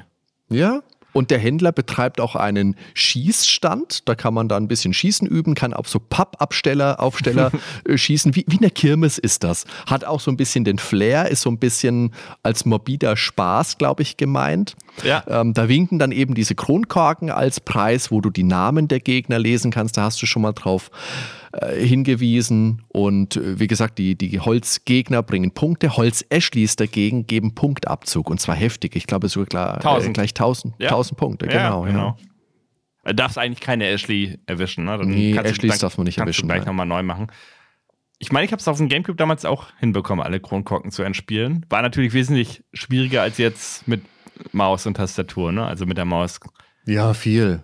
Kein Vergleich mehr. Wie gesagt, die Gamecube-Version, ha, naja, ist halt.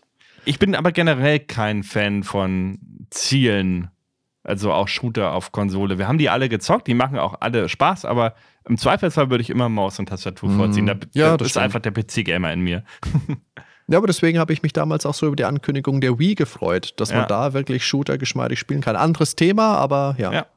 Ansonsten zu den Gegnern, ne? Man hat ja wirklich, jeder Abschnitt hat seine eigenen Gegner. Ne?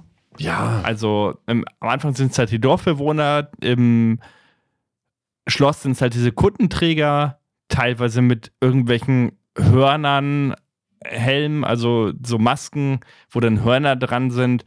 Sehr skurril. Jeder Gegnerart hat auch seine eigenen Sprachsamples. Mhm. Escape! Und in, auf der Insel mit dem Labor und so, da hast du halt nochmal ganz eigene Gegner. Ganz selten hat man auch mal so ein bisschen was von der Tierwelt, nämlich befallene Hunde in, als Gegner. Ansonsten überall sind Kisten und Fässer, die kann man auch zerstören. Also da bietet sich das Messern wieder an.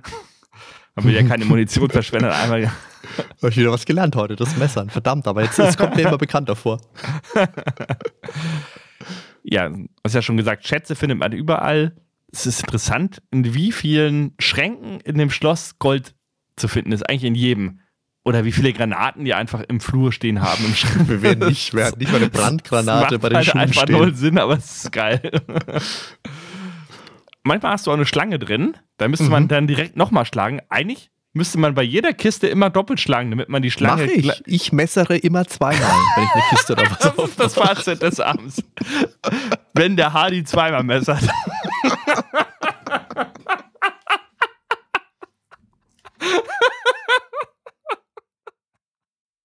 Aber, weil du vorhin gesagt hast, mit den, mit den Schlangen, die vergiften dich eben auch nicht.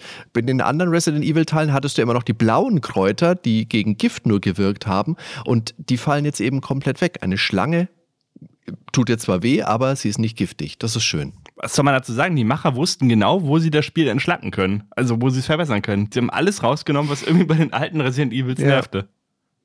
Das macht das, das äh, Spiel vergiftet werden. Ah, Halt einfach so ah. spielenswert. Ja. Und dann gibt es ja besonders heftige Gegner, ne? Hatten wir auch schon mal ganz kurz angerissen, aber ich glaube, die müssen wir nochmal im Detail erläutern. Weil wenn man die besiegt, die brauchen halt einiges an Schüssen.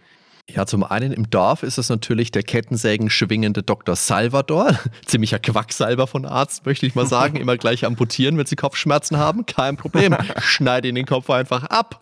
Und da gibt es auch weibliche Versionen von. Diese, diese Bella-Schwestern heißen die, glaube ich. Oder? Bella Ah, jetzt Sisters, genau. Das Bella ist, die Sisters. sind halt auch nur an einer einzigen Stelle im Spiel, ne? Ich finde den normalen Salvador aber tatsächlich auch, also die sind beide eindrucksvoll. Du triffst den Salvador halt als erstes und der hat so einen, so einen Kartoffelsack Ja. übergestülpt. Schaut halt sehr aus wie Leatherface aus Texas Chainsaw Massacre natürlich. Und dieser erste Eindruck, Ach, der ist halt echt, der packt dich echt an den Eingeweide. Der hält natürlich auch sehr viel aus, so wie die anderen von diesen, naja, stärkeren Standardgegnern, nennen wir es mal. Und der wirkt wie so der klassische Slasher-Bösewicht. Das ist ein toller Gegner, der macht wirklich viel aus, gerade wenn er im Dorf das erste Mal dann kommt. Auch vom Sound her schon, ne? Du hörst ihn ja, Ja. erstmal nur. Du siehst ihn dann nicht direkt. Du hörst ja. irgendwo ganz im Hintergrund und dann kommt er immer näher. Ja. Das wird immer lauter. Und dann kommt er plötzlich durch die Tür rein in dem Haus, glaube ich. Das ist nämlich, wird getriggert, wenn man sich die Shotgun holt, habe ich gemerkt. Genau, wenn ja. du die Ja. Shotgun nicht holst, dann kommt er nämlich in dem Dorf gar nicht. Und Ah, so ist das, okay. Und wenn du halt aber oben bist und hast die Shotgun schon, dann weiß das Spiel, ah, der hat die Shotgun, jetzt kann er ihn auch besiegen. Weil mit der Pistole setzen sie sich nicht auf ihn an. Das wäre halt mega unfair. Und dann kommt er von unten rein und oh, da geht wirklich der Puls hoch. Das ist richtig gut. Ich finde im Schloss dieser Spezialgegner, der Galador, der ist auch noch richtig gut. Den triffst du das erste Mal, Stimmt. da musst du in so einen Kerker runter. Ist ein äh, beengter Raum natürlich Ja. wieder mit einem äh, mit einer Zelle und da ist der, da steht der regungslos, hat eine Maske auf, ist halb nackt und hat so riesige Krallen. Ich glaube, die Krallen sind am Anfang noch gar nicht ausgefahren. Und die Besonderheit an dem ist, der ist blind und er reagiert auf Geräusche. Und das ist, wenn du schnell rennst und natürlich, wenn du schießt. Dann hört er, wo du bist und dann fängt er an, irre zu werden und schlägt mit diesen Krallen um sich und kommt auf dich zu. Boah, der ist auch richtig gut. Das Geheimnis ist, wenn du auf den triffst, den triffst du, glaube ich, zwei oder dreimal im Spiel, dreimal. Und zweimal davon hast du da auch so kleine Glocken hängen in dem Raum, wie passend. Und dann schießt du auf die Glocke, dann wird er sauer, rennt auf die Glocke zu und dann kannst du ihm hinten in den Rücken ballern. Auch ein guter Gegner. Genau, ganz wichtig bei dem, der hat halt den Parasiten auf dem Rücken und da ist der Parasit deutlich zu sehen. Der ist halt nicht in seinem Körper, sondern der klebt Ja. außen dran. Und das ist seine einzige Schwachstelle. Du kannst ihn halt sonst auch nicht erledigen. Den Kettensägentyp, da ballerst du einfach drauf. Der ist überall zu treffen und bei dem hat er nur eine Schwachstelle am Rücken. Ja. Bei manchen von den Standardgegnern ist es ja auch so, dass der Parasit dann aus dem Kopf rausplatzt, wie so eine Assel oder sowas. Und dann musst du den auch noch kaputt machen. Das haben wir, glaube ich, auch noch nicht gesagt. Ja, und da gibt es später dann noch die zweite Variante, wo sich dann diese Assel von dem Gegner noch löst und dann rennt er auf Ja. dem Boden nochmal lang. Genau. Cool finde ich auch, du hast dann eine Stelle, da bist du wie in so einem großen Fliegen, äh, Nest drin, sage ich mal. Ja. Da hast du diese Novistador-Fliegen. Das sind halt, naja, was überdimensionale Fliegenmonster. Die bringen auf jeden Fall immer einen ordentlichen Lohn, wenn du sie kaputt schießt. Die verdienen, verlieren dann immer entweder so einen Rubin oder ordentlich Munition. Auf der Insel der fette Gegner ist der JJ. Ich weiß nicht, warum er JJ heißt. Und das ist halt so ein Militärtyp mit der fetten Chain Gun. Der ist jetzt gar nicht gruselig im Gegensatz zu den anderen Zweien, aber der ist eher nervig. Der rennt halt rum und ballert. Ist auch relativ einfach. Also wirklich, wenn du eine gut gepimpte Shotgun oder Magnum hast oder so, drei, vier, fünf Schüsse Ja. und dann fällt er einfach um. Der passt halt dann einfach mehr zu diesem, ja, zu diesem Shooter-Eindruck. Das ist da schon relativ weit Ja. weg vom, vom Horror, finde ich auch, ja. Und dann hast du noch so dicke an Mad Max erinnernde Keulenschwinger. Das sind aber schwächere Gegner. Stärkere Standardgegner, aber nicht so stark wie die anderen dreien. Aber richtig hart gegruselt haben mich diese Regeneradors oder wie die ausgesprochen werden. Das sind so riesige Ungetüme, haben den Parasiten im Körper oder viele Parasiten im Körper, die du dann im Körper zerstören musst. Die kommen langsam und unerbittlich auf dich zu. Die stellen auch noch eine große Gefahr dar, wenn du sie von ihren Gliedmaßen schon befreit hast, im Anführungszeichen, dann robben sie noch auf den Boden und kommen auf dich zu. Und die sind wirklich so richtig horrormäßig inszeniert. Da am Anfang triffst du die im Labor auf der Insel. Der ist da, glaube ich, auf so einem OP-Tisch aufgebahrt und regungslos. Und du weißt natürlich genau, okay, der wird gleich auf mich losgehen, der wird sich gleich bewegen. Aber wenn er es dann macht, wenn du in so engen Räumen bist und noch um so Krankenliegen rumrennst und hoffst, oh Gott, hoffentlich erwischt er, nicht, erwischt er mich nicht, das ist toll, das ist wirklich stark. Den gibt es dann auch in der Iron Maiden-Version natürlich, wo er dann starfe Krallen, äh, Stacheln hat, die aus ihm rausschießen. Genau, was du jetzt hier noch nicht erwähnt hast, die ersten beiden Varianten, die muss man, also die ersten beiden zusammentreffen, die ersten zwei Gegner von denen, die besiegt man noch so, ganz normal. Das heißt, man sieht nicht, wo die die Parasiten haben. Und danach kann man sich das Infrarotgerät holen aus dem Labor. Ich hoffe, du hast das Ja. geholt, das Fern, Ja, genau. Fernrohr. Also Genau. Genau, und dann sieht man halt die Parasiten durch den Infrarotblick mit dem Scharfschützengewehr und kann gezielt auf die Parasiten im Körper schießen. Und ab da sind die Gegner eigentlich keine Gefahr mehr. Weil dann Ja. schießt du vier, fünf Mal drauf auf die Stellen und dann zerplatzen die. Aber vorher weißt du halt gar nicht, oh Gott, wo muss ich jetzt hinschießen? Und dann ballert man einfach wie wild drauf. Da ist das Panikgefühl noch größer. Obendrein zu diesen Standardgegnern, die schon echt gut äh, designt sind und gut funktionieren, gibt es noch bombastisch inszenierte Bosskämpfe. Genau, also El Gigante ist halt einer der wiederkehrenden Bosse, muss man sagen. Also am Anfang trifft man ihn in so einer Hüttengegend, wo er dann mit Baumstämmen um sich schlägt und die Hütten zerschlägt. Später kämpft man aber nochmal gegen zwei gleichzeitig in so einem Lavabecken, wobei man den einen Seit halt. Schmelze, ja. Ja, genau. Den einen kann man halt versenken in der Lava. Mir ist das passiert, Mhm. ich bin zu nah rangegangen. Ja, jedenfalls hat der Erste, als er in der Lava war, hat, bin ich dann zu nah rangegangen und hat er mich mit reingezogen. Bin ich auch Oh, direkt krass. gestorben. Ah, das ist auch gut. Das ist gut, okay. Ja. Dann der Kampf auf dem See, also dieser See überhaupt mit dem Motorboot, wie der mich optisch damals beeindruckt hat. Es gab Mhm. halt noch kein Spiel, was einen See in der Natur so gut dargestellt hat. Ich habe mich halt wirklich gefühlt wie auf einem See in einem verlassenen Waldgebiet. Also das war wirklich optisch 1A. Ja, und vor allem ist es halt so ein See, auf dem du nicht sein willst, Ben. Nee, weil man halt vorher schon sieht, dass die da irgendwie eine Leiche versenken, genau, und werfen die halt ins Wasser und dann kommt halt dieses Monster an und es wird einmal kurz geteasert und dann musst du aber selber auf diesen See raus und weißt genau, oh Gott, ja, es kommt bestimmt. Und es kommt. Ansonsten den Bürgermeister hast du ja schon angesprochen, ne? Mit seinem Undertaker-Look. Der ist halt auch richtig cool. Ja, und dann geht's weiter mit dem Schlossherr Salazar und seinen zwei Monster-Leibwächern. Salazar ist halt der nervige Aufschneider. Der wird dann auch zum wimmrigen Weichling, als Leon ihn sein Messer durch die Hand wirft. naja, wohl, ich glaube, da kann man zum wimmrigen Weichling werden, wenn man ein Messer durch die Hand geworfen bekommt.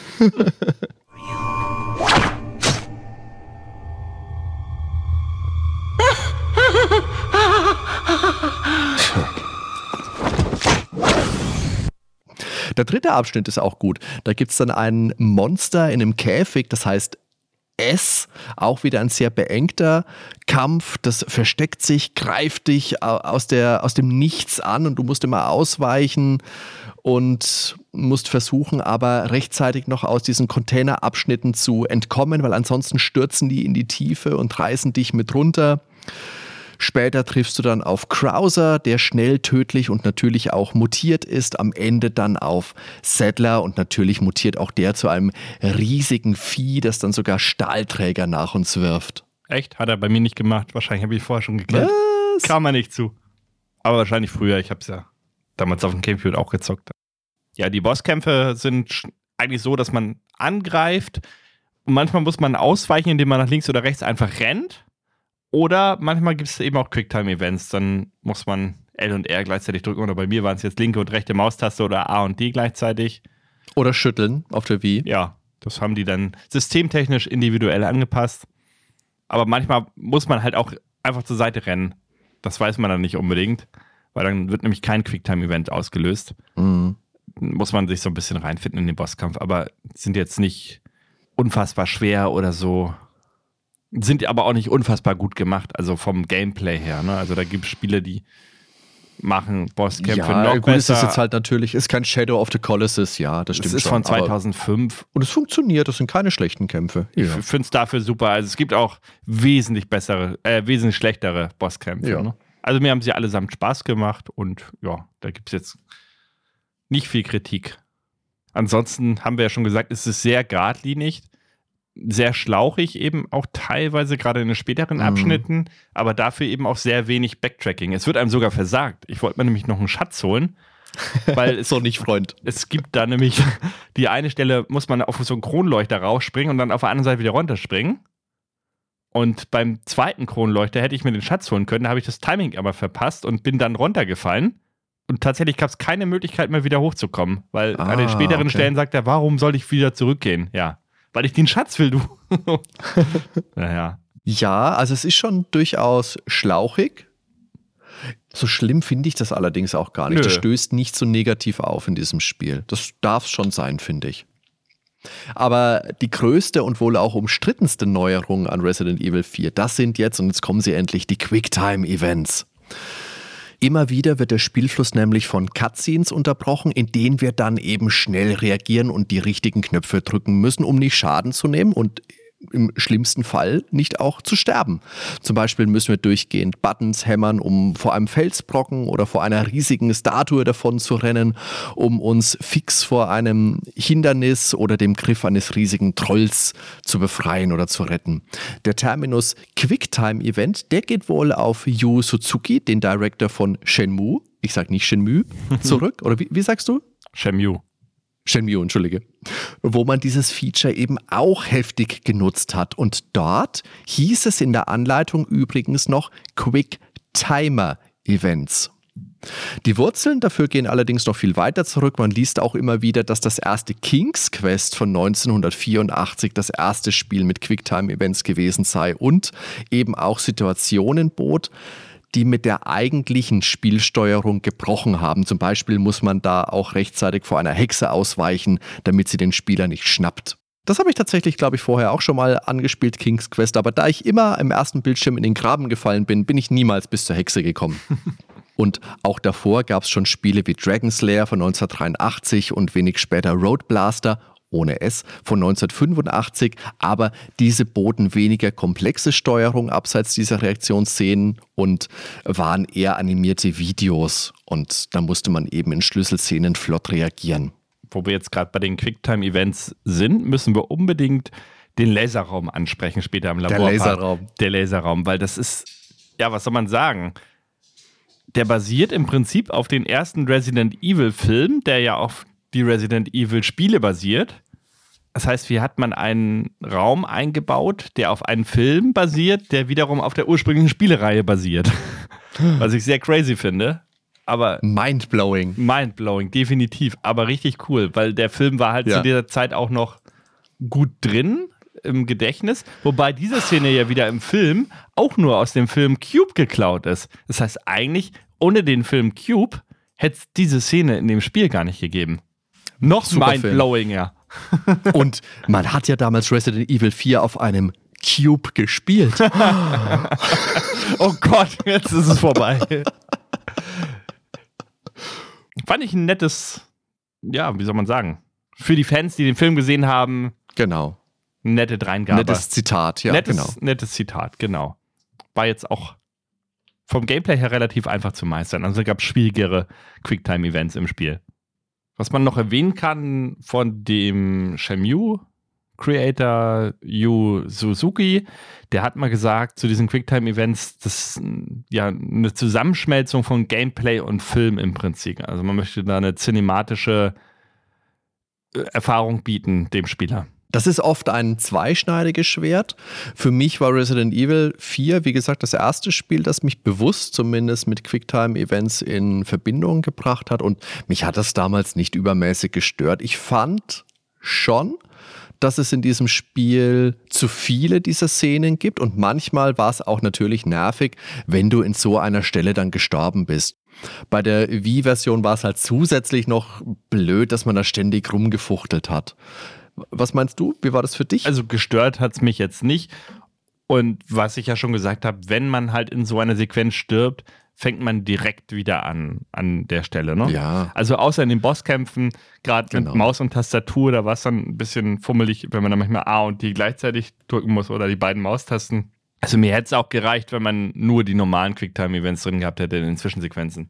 Blöd ist es halt, es gibt ja auch Sequenzen, meinetwegen, wenn du gegen dieses S-Monster gekämpft hast, Genau. dann springt der Leon nach dem Kampf aus diesem Käfig ab und will sich eine Felsspalte hochziehen. Und wenn du das nicht packst, dann ne, musst du halt den letzten Abschnitt nochmal machen.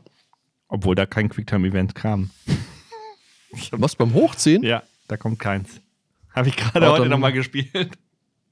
Okay. Ich war mir gerade sicher, ich, dass ich, okay, wenn. ja, ich habe auch absolut eins erwartet. Ich dachte, jetzt, jetzt muss ich gleich wieder den hämmern. Hm. Weil es ist nämlich dieser Effekt, weil bei jeder Szene, wo er irgendwo abspringt, musst du dich irgendwo hochziehen. Da musst du immer die oder halt irgendeine Taste hämmern oder schütteln.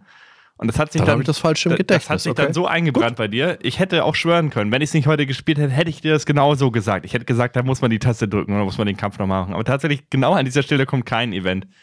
Weil dann kommt nämlich äh, direkt der richtige Kampf. Das heißt, er landet dann auf dem festen Grund und dann kommt halt dieses Vieh auch an der Wand hochgekrabbelt. Und dann musst du ja nochmal richtig gegen ihn kämpfen. Ja. Genau. Aber da haben sie es tatsächlich nicht gemacht. Und was halt ein sehr wichtiges Element von diesem Spiel noch ist, ist ja diese Beschützerrolle, ne? Das unterscheidet mit es ja auch Mhm. von den Nachfolgern, von 5 und 6 jetzt zum Beispiel. Weil hier fühlst du dich halt immer wie, ja, ich bin jetzt hier der Held und ich muss diejenige, die in Gefahr ist, beschützen eben. Das macht, glaube ich, sehr viel auch von dieser Spielerfahrung aus. Von Ashley eben. Und ja, meistens sind es Situationen, wo sie dann für dich nicht erreichbar ist und du kannst aus der Ferne musst du ihr dann helfen oder oftmals. Klar ist sie auch mit dir unterwegs, dann ist es noch einfacher, sie zu beschützen, aber manchmal ja, ist sie auch irgendwie auf der anderen Seite von der Wand oder in der, auf einer anderen Ebene und dann musst du halt mit dem Scharfschützengewehr oder mit anderen Waffen die Gegner von ihr abhalten. Und wenn du das, wenn du dabei versagst, dann liegt es eigentlich immer an dir. Also es ist jetzt nicht so, dass da irgendwelche Sachen eingebaut worden sind, wo die KI jetzt schuld wäre. Also das haben sie eigentlich sehr gut gemacht, die Entwickler, dass man da nicht irgendwie Frust hat, weil ja jetzt die KI wieder so dumm reagiert hat. Und es gibt aber auch einen Abschnitt, da steuert man sie dann selber. Und sie selber kann aber auch keine Waffen abfeuern, aber man kann dann so Lampen nehmen und die auf die Gegner werfen als Brandprojektile. Und man muss dann Ritterrüstungen ausweichen. Ganz cool.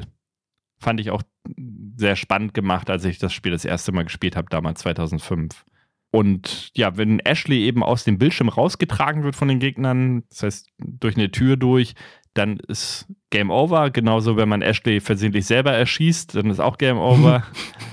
Oder wenn die Gegner halt zu viel Schaden zugefügt haben, Ashley. ne? Sie hat eine eigene Lebensanzeige, wie Leon auch.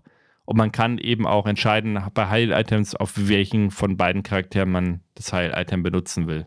Ja, also man kann Ashley tatsächlich auch selbst Schaden zufügen. Die ist aber auch nicht blöd. Und wenn sie merkt, hey, der Leon, der richtet seine Waffe auf mich, dann duckt sie sich, geht in die Hocke und reißt gleichzeitig die Hände hoch und schützt sich die Ohren. Das ist wirklich nett gemacht. Mhm. Und zudem kannst du ihr auch die klassischen Commit oder Bleib stehen Befehl geben. Oder an einigen Stellen kannst du ja auch sagen, sie soll sich mal hier irgendwo verstecken, zum Beispiel in so einem ähm, Müllcontainer, der da irgendwo rumsteht im Dorf. Sie hat auch eine eigene Lebensenergie, das hast du schon gesagt. Man kann ja auch Energie zuweisen, indem man sie an den Heil-Items teilhaben lässt, die man so hat, äh, gesammelt hat. Die sind klassisch rot für Verstärken, grün für normales Heilen und gelb für Lebensenergie maximieren. Das kann man auch der Ashley geben, damit sie stärker wird. Es gibt immer wieder Stellen im Spiel, wo wir uns von ihr gezielt trennen müssen. Zum Beispiel müssen wir Ashley auf einen Vorsprung helfen, von dem sie eine Kurbel bedienen kann, um ein Tor zu öffnen. Natürlich ist sie dann besonders verwundbar, wird attackiert, die Gegner wollen sie wegschleifen und wir müssen aus der Distanz einmal sie schützen, gleichzeitig aber auch Gegner abwehren, die uns angreifen wollen. Dann hast du diese Szene schon erwähnt, in der wir Ashley mal übernehmen, die ja eigentlich wehrlos ist. Dann stehen da so ja, so Öllampen stehen rum, oder? Genau. Die kannst du auf die Gegner dann werfen. Die respawnen ja, diese Lampen. Ist ja auch ganz nett. Oh. Weil sie hat ja sonst nichts, mit dem sie sich verteidigen kann. Also habe ich, ich habe es nicht ausprobiert, weil ich habe es beim ersten Mal meistens schon geschafft. Mhm. Aber ich habe gelesen, dass die auch respawnen. Und sonst ist sie aber meistens eher die Damsel in Distress. Wo wir jetzt in Resident Evil 1 noch das große Herrenhaus hatten mit verschachtelten Räumen, wo du viel hin und her laufen musstest, dort Schalter drücken, hier Gegenstand finden, den gleichen Weg zurück, der sich nur marginal geändert hat, vielleicht mal ein neuer Gegner. Hast du hier jetzt ein geführteres, wie gesagt, manchmal ein bisschen schlauchiges Spielerlebnis, auch der Waldweg, den du zu Beginn beschreitest, der ist sehr beengt. Links und rechts des Trampelpfads, da ist nur selten mal was zu entdecken. Ganz nett ist dieser Hund, der weiße Hund, der am Anfang gleich auftaucht. Der ist in so einer Bärenfalle gefangen.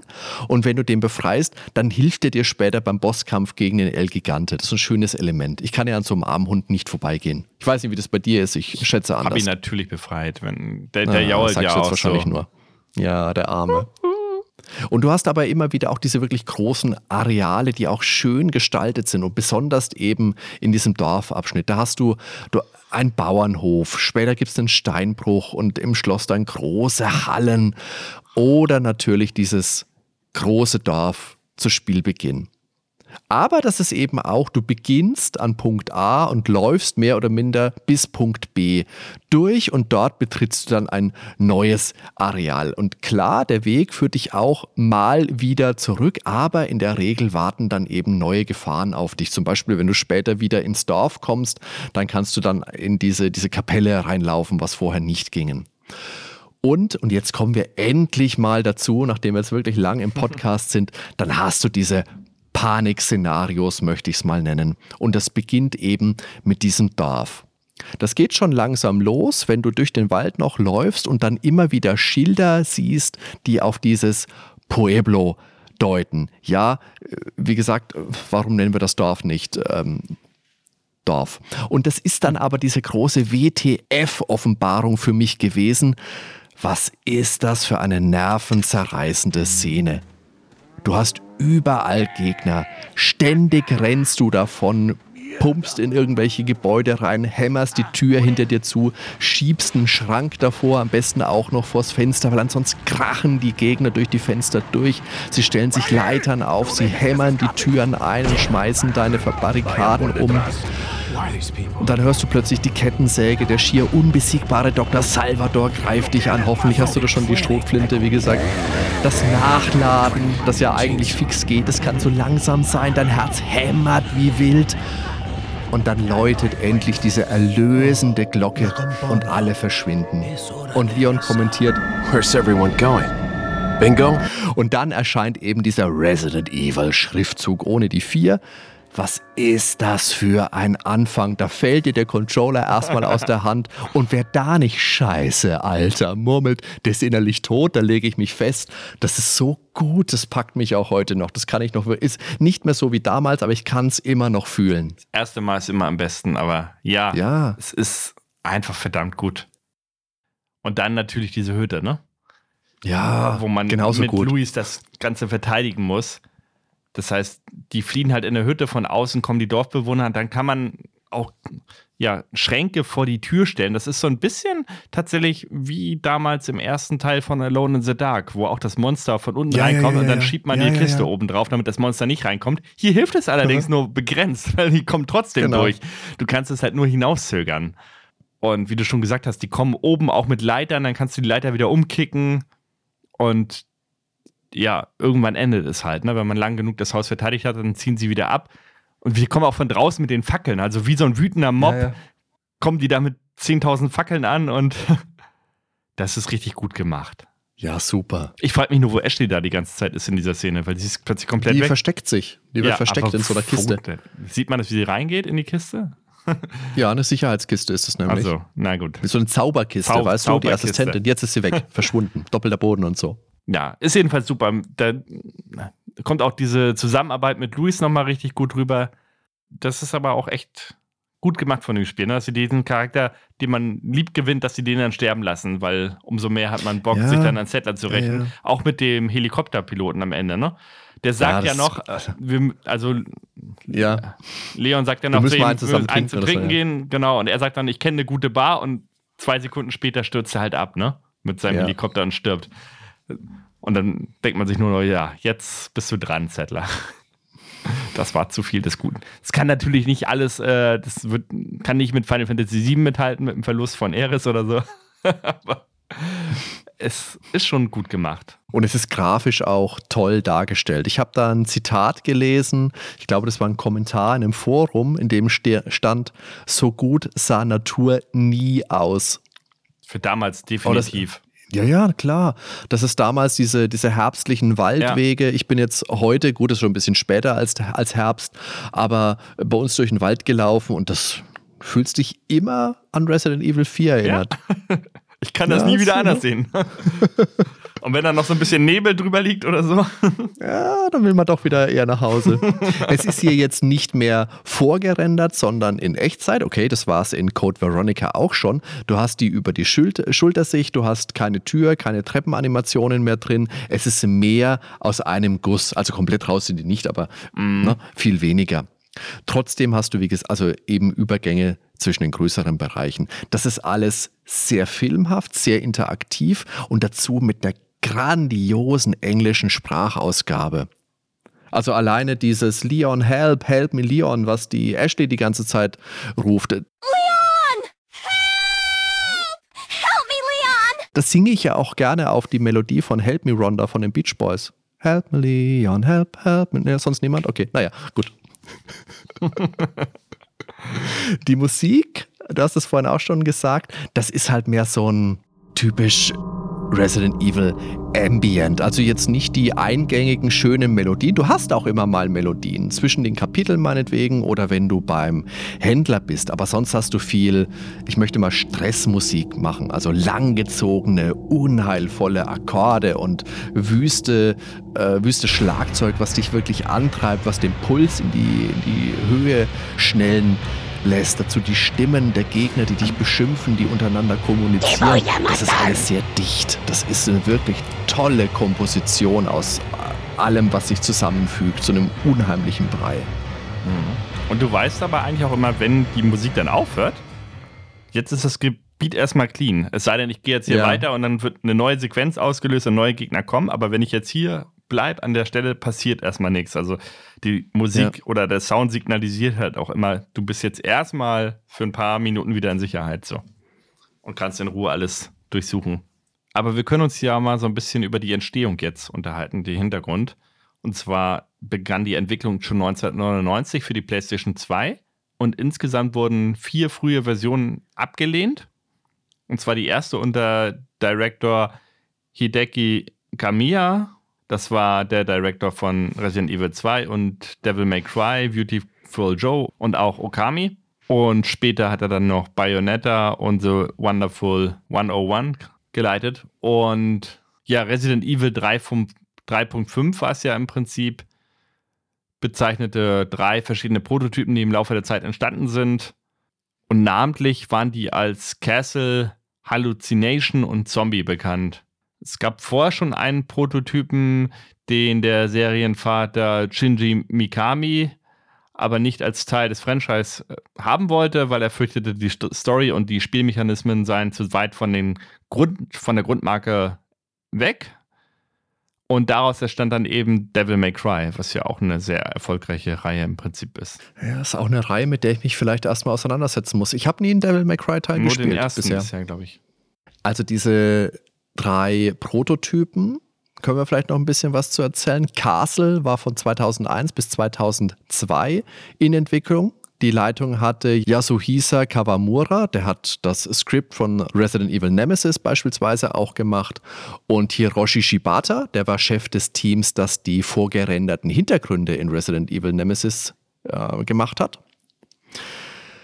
Und das sollte wie Code Veronica voll auf 3D statt auf vorgerenderte Hintergründe setzen. Als Schauplatz war eine Burg geplant. Das lässt naheliegen, warum man diesen Prototypen als Castle bezeichnet. Und später ist ja auch im fertigen Spiel dann ein ganzer Abschnitt mit einer Burg gelandet. Ein wiederkehrender Gegner und Star des Spiels wäre ein seltsamer schwarzer Nebel gewesen. Es hat sich aber herauskristallisiert, dass der einfach nicht ordentlich umsetzbar gewesen wäre. Und naja, schwarzer Nebel, ob das so spannend gewesen wäre, wage ich zu bezweifeln. Es geht ja darum, dass Leon in die Umbrella-Zentrale in Paris einbricht, um Sherry Birkin aus Resident Evil 2 zu retten. Und geplante Schauplätze neben einer Burg wäre unter anderem die Umbrella-Zentrale und ein Luftschiff gewesen. Das Ganze hätte eine starre Kamera gehabt. Wenn man seine Waffe gezogen hätte, hätte man dann allerdings den Schulterblick wie in Resident Evil 4 bekommen. Diese Idee mit dem Schulterblick hat Mikami sich wohl von Onimusha 3 abgeschaut. Laut der Game Pro aus dem März 2003 war das Spiel wohl schon zur Hälfte fertig und wurde dann eingestampft, weil es für Capcom zu angestaubt und ja wohl auch zu öde gewirkt hat. Eine gewisse Survival-Horror-Fatigue, die hat man damals sicherlich auch verspürt. Es gab ja zu dieser Zeit wirklich unglaublich viele Spiele in kurzer Folge. Das ist natürlich eine der Schattenseiten, wenn du ein bekanntes, ein erfolgreiches Produkt herausbringst, dass du viele Nachahmer findest. Ja, jetzt hatten wir eben schon dieses Hallucination angesprochen. Und ist eine Weiterentwicklung von Castle. Hier nutzte Leon eine Taschenlampe und einen Laser für seine Pistole, was wir letztendlich ja auch als Element in Resident Evil 4 wiederfinden. Mhm. Und ein wichtiger Gegner wäre hierbei ein gruseliger Typ mit einem Haken gewesen, der heute als Hookman bezeichnet wird. Und der Ansatz von diesem Spiel war eben psychologisch, das heißt mit Halluzinationen von Gegnern. Und es sollte dann immer zwei Versionen geladen werden. Einmal die Echtwelt-Version und die Halluzination eben und den Feinden. In der Spielwelt hätte es dann eben immer wieder Übergänge zwischen den beiden Welten gegeben. Fast wie in Sonic CD. Und letztendlich war der GameCube dann aber doch zu schwachbrüstig, um das Ganze technisch dann umzusetzen. Obwohl er ja technisch schon ziemlich stark war, ne? Also, wenn man da nochmal an unsere GameCube-Folge denkt. Das muss ja eine Bombenfolge sein, Ben. Die haben wir jetzt so oft erwähnt. Also, die sollte man doch wirklich gehört haben, oder? Diese GameCube-Folge. Ben, sag mal Trifft ehrlich. das denn nicht auf alle unsere Folgen zu? Ah, da hast du natürlich recht. Aber die GameCube-Folge ist echt gut. also, also ohne Eigenlob irgendwie, ne? Das zu wollen, aber Ist halt GameCube, Man ne? muss es auch mal ich sagen mag dürfen. den GameCube, also von daher, ja. Ja, jedenfalls als Folge verließ Kawamura das Projekt dann letztendlich und Elemente des Skripts wurden dann weitergereicht und für 2005 und 2005 für das Spiel Haunting Ground verwendet. Ja, und dann haben wir noch eine weitere frühe Version, das war die Zombie-Version. Die Halluzinationen sind Gott sei Dank wieder rausgeflogen, genauso wie der schwarze Nebel auf hier auf den Müll damit. Dafür gab es jetzt zombieartige Kreaturen, die von Parasiten gesteuert wurden. Auch das kommt uns bekannt vor. Allerdings hat Shinji Mikami das Projekt dann gestoppt, weil Capcom fürchtete, dass das jetzt wieder zu nah an der bekannten Resident Evil Formel sein würde. Mikami hat dann schlichtweg mal den Posten als Director übernommen. Nach Resident Evil Zero, das seiner Meinung nach ja nur mehr vom Gleichen war, wollte er etwas Neues. Nicht alle Teammitglieder waren seiner Meinung und es mangelte einigen wohl auch an Motivation für dieses sehr andere Resident Evil. Das ist auch spannend, dass da die Leute wirklich drin saßen und vielleicht gar nicht so mit den, so, gar nicht so die Motivation hatten, mit den Backen geblasen haben stattdessen. Ja, und Resident Evil 4 war ja auch Teil der Capcom 5. Das waren ja fünf Spiele, die Capcom exklusiv für den GameCube herausbringen wollte.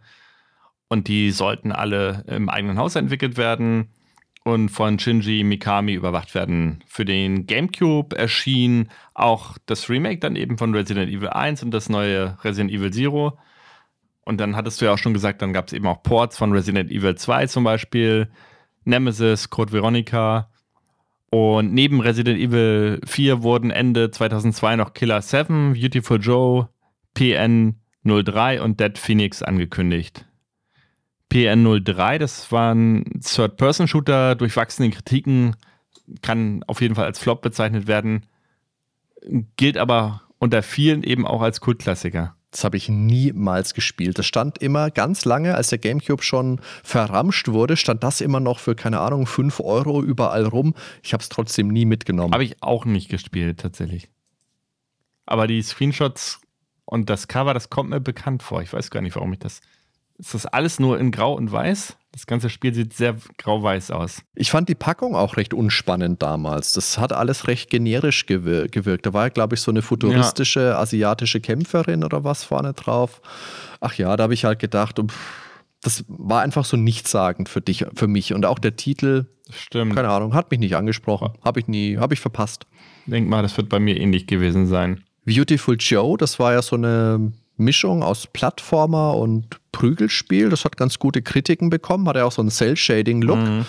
Hat sich aber wohl auch nur mäßig verkauft. Das habe ich, glaube ich, auch nur mal angespielt. Fand es ganz okay-ish, aber hat mich auch nie so dazu verleitet, dass ich es hätte besitzen wollen oder länger spielen als mal eine halbe Stunde. Ich hab's tatsächlich hat mich der Charakter schon abgeschreckt. Also das Charakterdesign hat mir überhaupt nicht gefallen. Mhm. Also allem, was ich bisher gesehen habe.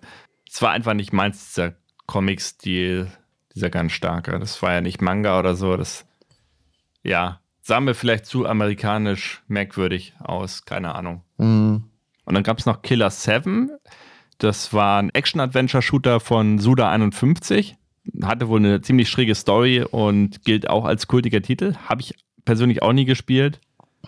Und das ist der Titel, der als einziger Capcom 5-Titel nicht in-house entwickelt wurde, sondern bei Grasshopper Manufacture und mit Shinji Mikami als Co-Autor neben Suda 51. Dead Phoenix war ein Shoot'em Up, was nie erschienen ist. Und GameCube exklusiv blieb eigentlich nur der Titel, den wir eben angesprochen hatten, nämlich PN03. Ja. Nintendo hatte ja schon mit dem N64 und dem Beharren auf Cartridges bei vielen Drittherstellern dafür gesorgt, dass sie keinen Bock mehr auf Nintendo hatten. Und da war dieser Capcom 5 Deal wirklich ein großes Ding.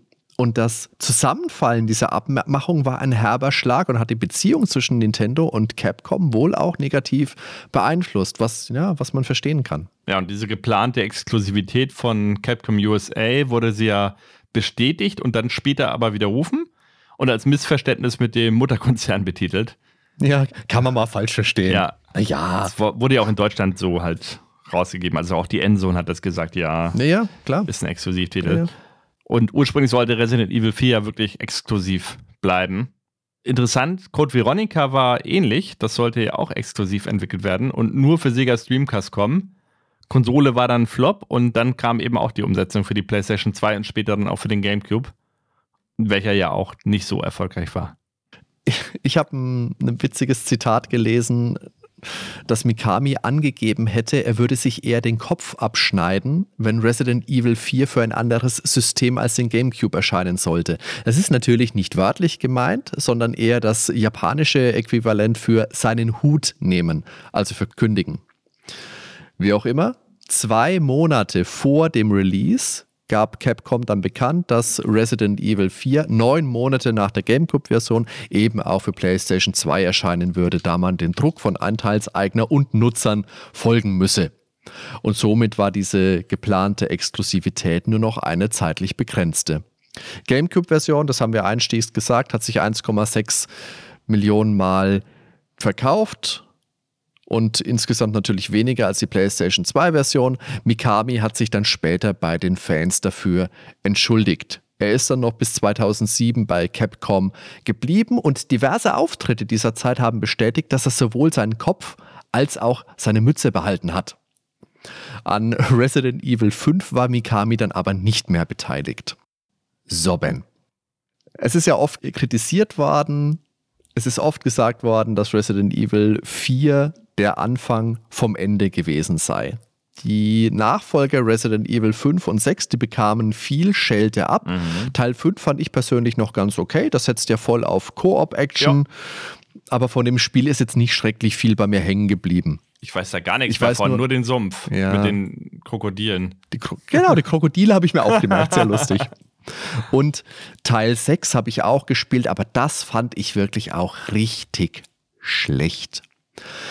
Ich denke, der Schritt zur Veränderung war der richtige, weil Resident Evil sich irgendwann einfach ausgelutscht angefühlt hat, weil der Markt mit Nachahmern zugeballert worden ist.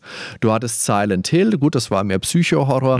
Du hattest aber auch mit Alone in the Dark, The New Nightmare neues Spiel. Dann gab es Dino Crisis und Obscure, Eternal Darkness und, und, und. Frischer Wind war meiner Meinung nach die richtige Entscheidung. Anders wäre die Reihe einfach in der Flut der Nachahmer untergegangen. Vor allem, weil viele dieser Nachzügler eben schon viele neue Ideen abgegrast hatten, mit denen man diese Formel vielleicht noch ein bisschen auffrischen konnte.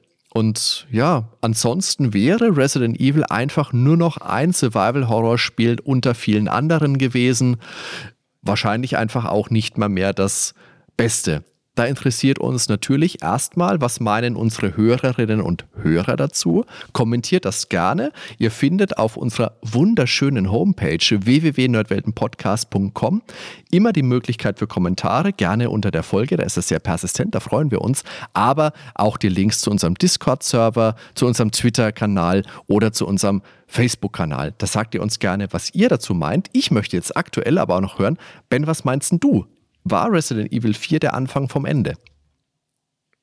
Für einige schon, für mich nicht. Also ich habe fünf auch noch gespielt. Klar, ab sechs habe ich nur gehört, dass es so schlecht war, dass ich es nicht mehr gespielt habe. Und ich muss tatsächlich sagen, ich muss The Village spielen zum Beispiel und ich muss auch den siebten spielen, ne, der ja auch wieder anders ist mit der Ego-Sicht.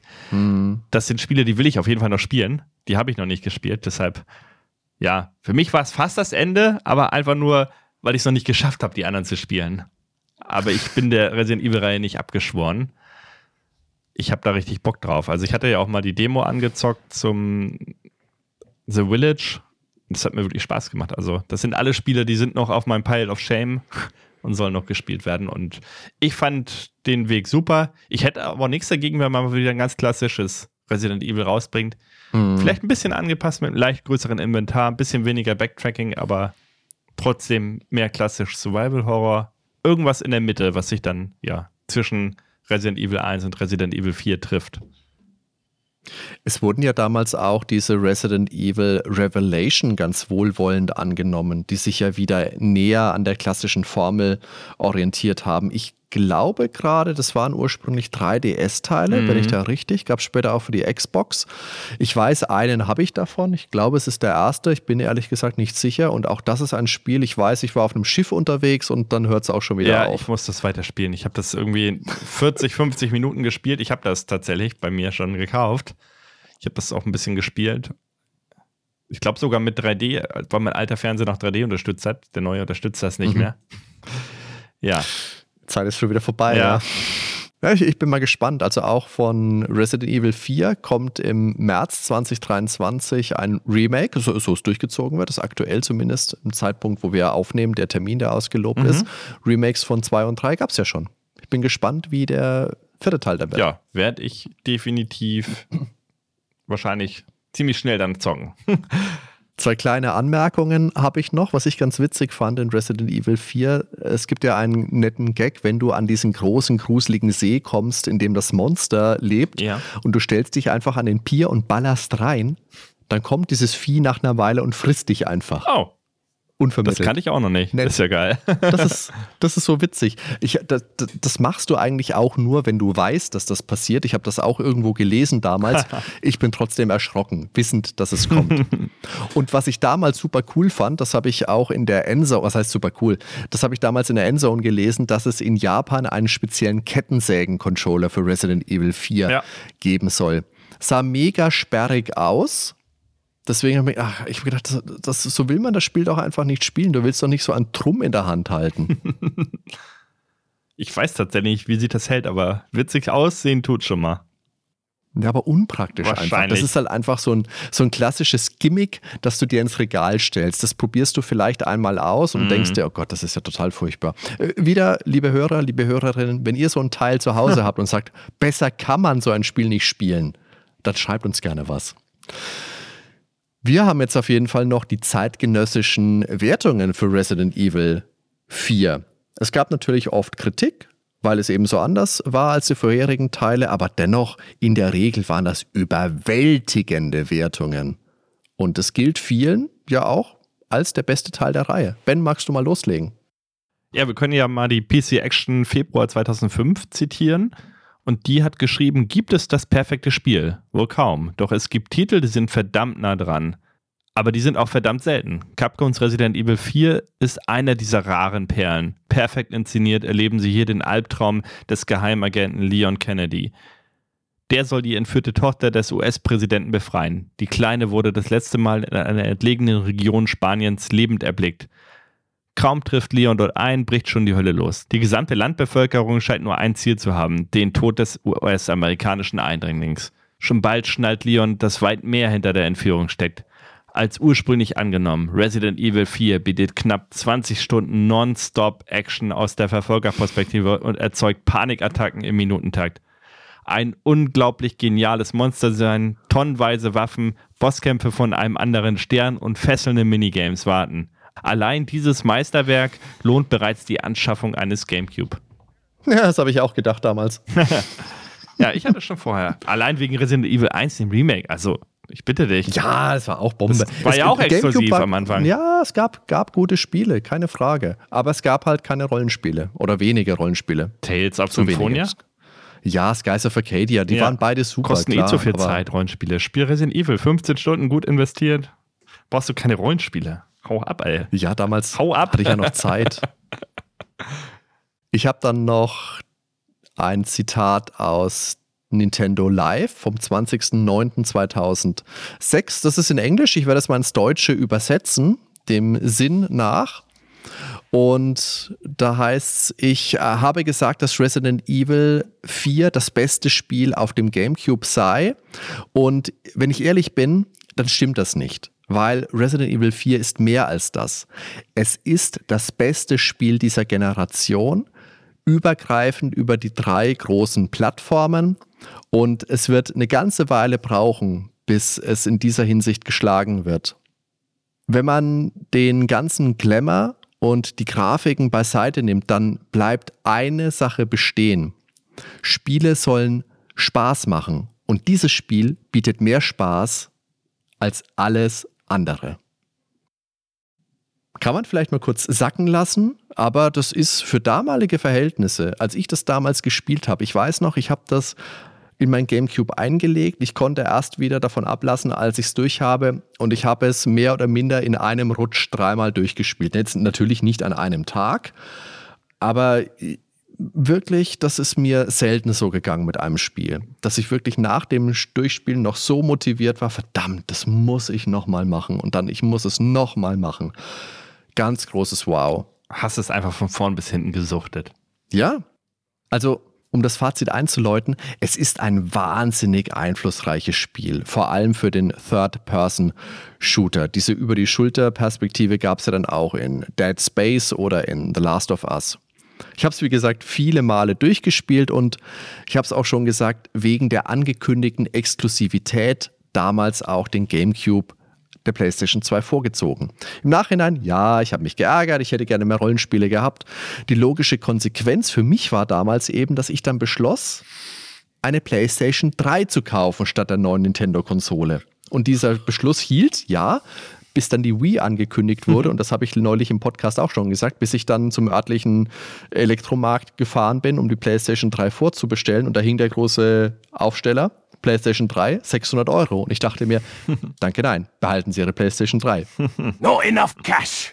Ich mag beide Resident Evil Welten. Ich mag die langsameren alten Teile. Ich mag aber auch den flotteren vierten. Fünf fand ich damals gut. Wie gesagt, kann mich nur an die Krokodile erinnern. und ab sechs dann aber nicht mehr. Ist jetzt Teil 4 mein Lieblingsteil? Nee, das wird wohl auf ewig der erste bleiben und da auch die GameCube Remake Version. Aber Leons Ausflug ins ländliche Spanien ist eine Spielerfahrung, die mich sehr geprägt hat. Die Story ist cheesy, klar, es war sie bei Resident Evil aber immer. Die Inszenierung ist großartig. Das packt dich gleich zu Beginn am Genick und lässt dich wirklich nur an ganz wenigen Stellen wirklich mal runterkommen. Und es hat dann aber immer noch etwas parat, noch einen neuen Gegner. Dann unterstützt dich plötzlich, plötzlich der Helikopter mit seinen Geschützen. Dann rast auf einem engen Weg ein LKW auf dich zu oder Ashley ist an eine Wand gekettet und muss beschützt werden. Da ist immer was los. Ich verstehe schon auch, dass gerade das viele stört, aber wie gesagt, es ist sehr anders und damit holst du einfach nie alle ab. Das ist ja logisch. Ich für meinen Teil, ich war damals begeistert. Ich habe es jetzt nochmal durchgespielt und ich habe wirklich auch wieder viel Spaß gehabt. Ist das aber das Spiel einer ganzen Generation, wie es jetzt hier die Nintendo Live ausgelobt hat? Ja. Ja, das würde ich wirklich so sagen. Wer Resident Evil 4 gespielt hat, der hat es nicht vergessen. Sehr schön. Was soll man da noch hinzufügen? Also, du hast alles gesagt, wir sind uns in so vielen Punkten einig. Eigentlich sind wir uns Wirklich? Das macht ja fast keinen Spaß, ja. Ben. Ich, hätte das Ding auch alleine machen können. nee, es ist, ist wirklich so. Wir sind uns da, glaube ich, wirklich einig in allen Punkten. Ich möchte dir nirgendwo widersprechen. Da fühle ich mich aber unwohl bei, Ben. Wenn du mir nicht widersprichst. Das, das, ist, das ist halt einfach mal so. Das muss man jetzt einfach mal so hinnehmen. Es ist einfach ein von vorn bis hinten geiles Spiel. Und mehr kann ich dazu nicht ja. sagen. Klar, es hat ein paar Sachen, die sind heute vielleicht äh, schwieriger aber es flutscht einfach immer noch. Also ich habe es ja jetzt nochmal komplett durchgezockt.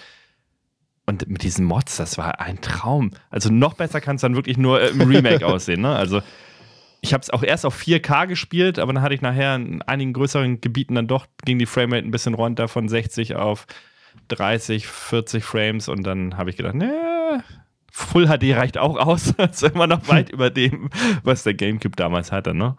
Also das ist halt schon krass. Das Spiel heute immer noch so gut aussieht, allein schon.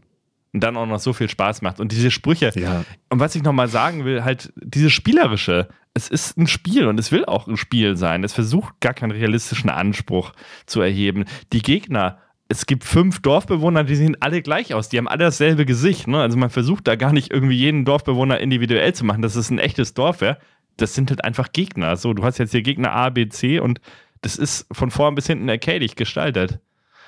Und ich finde das super. Also ich wünsche mir auch bei neueren Spielen mehr Spielerisches wieder. Dass man einfach mal wieder darauf zurückgeht und sagt, hier, ihr habt ein Computerspiel. Weniger Cutscenes, weniger geskriptete Sequenzen, wirklich mehr Spiel. Das war für mich damals auch, glaube ich, so die Zeit mit der Xbox 360. Also ein bisschen später ja. dann, als ich dann Final Fantasy 13 gespielt habe.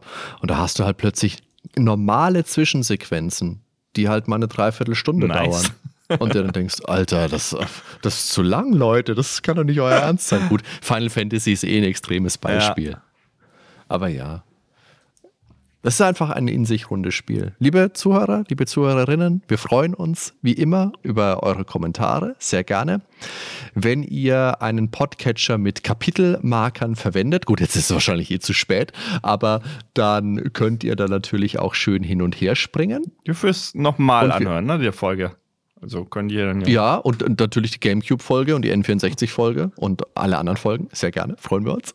Und wir freuen uns auch sehr über Bewertungen auf Spotify und Apple Podcasts. Das ist sehr wertvoll für uns, weil das unsere Sichtbarkeit auch nochmal ein bisschen erhöht. Da freuen wir uns, wirklich. Ansonsten freuen wir uns natürlich auch über Support auf Patreon und auf Steady. Da gibt es ja auch die monatlichen Bonusfolgen zu hören von den Nerdwelten ab der 5-Euro-Schwelle. Und wir haben Merchandise auf Retro Shirty, alles kunterbunt verlinkt auf www.nerdweltenpodcast.com. Ben, das war eine lange Aufnahme, aber Ich habe mich also im Vorfeld natürlich auch immer ein bisschen gesträubt vor Resident Evil 4, weil ich wusste, das wird eine lange Aufnahme, aber ich habe schon auch gehofft und es ist auch eingetreten, dass es ein Gespräch wird, an dem ich viel Spaß habe. War ein tolles Gespräch, auch wenn wir uns einig waren. Vielleicht auch deswegen. Ja, aber wir haben die Folge sowas von gemessert, besser geht das gar nicht. Verdammtes Messer wollte ich nochmal einbauen. Super. In diesem Sinne. Vielen Dank. Ja, danke an dich, danke an alle, die dabei waren. Es hat Spaß gemacht. Bis zum nächsten Mal. Ciao. Servus.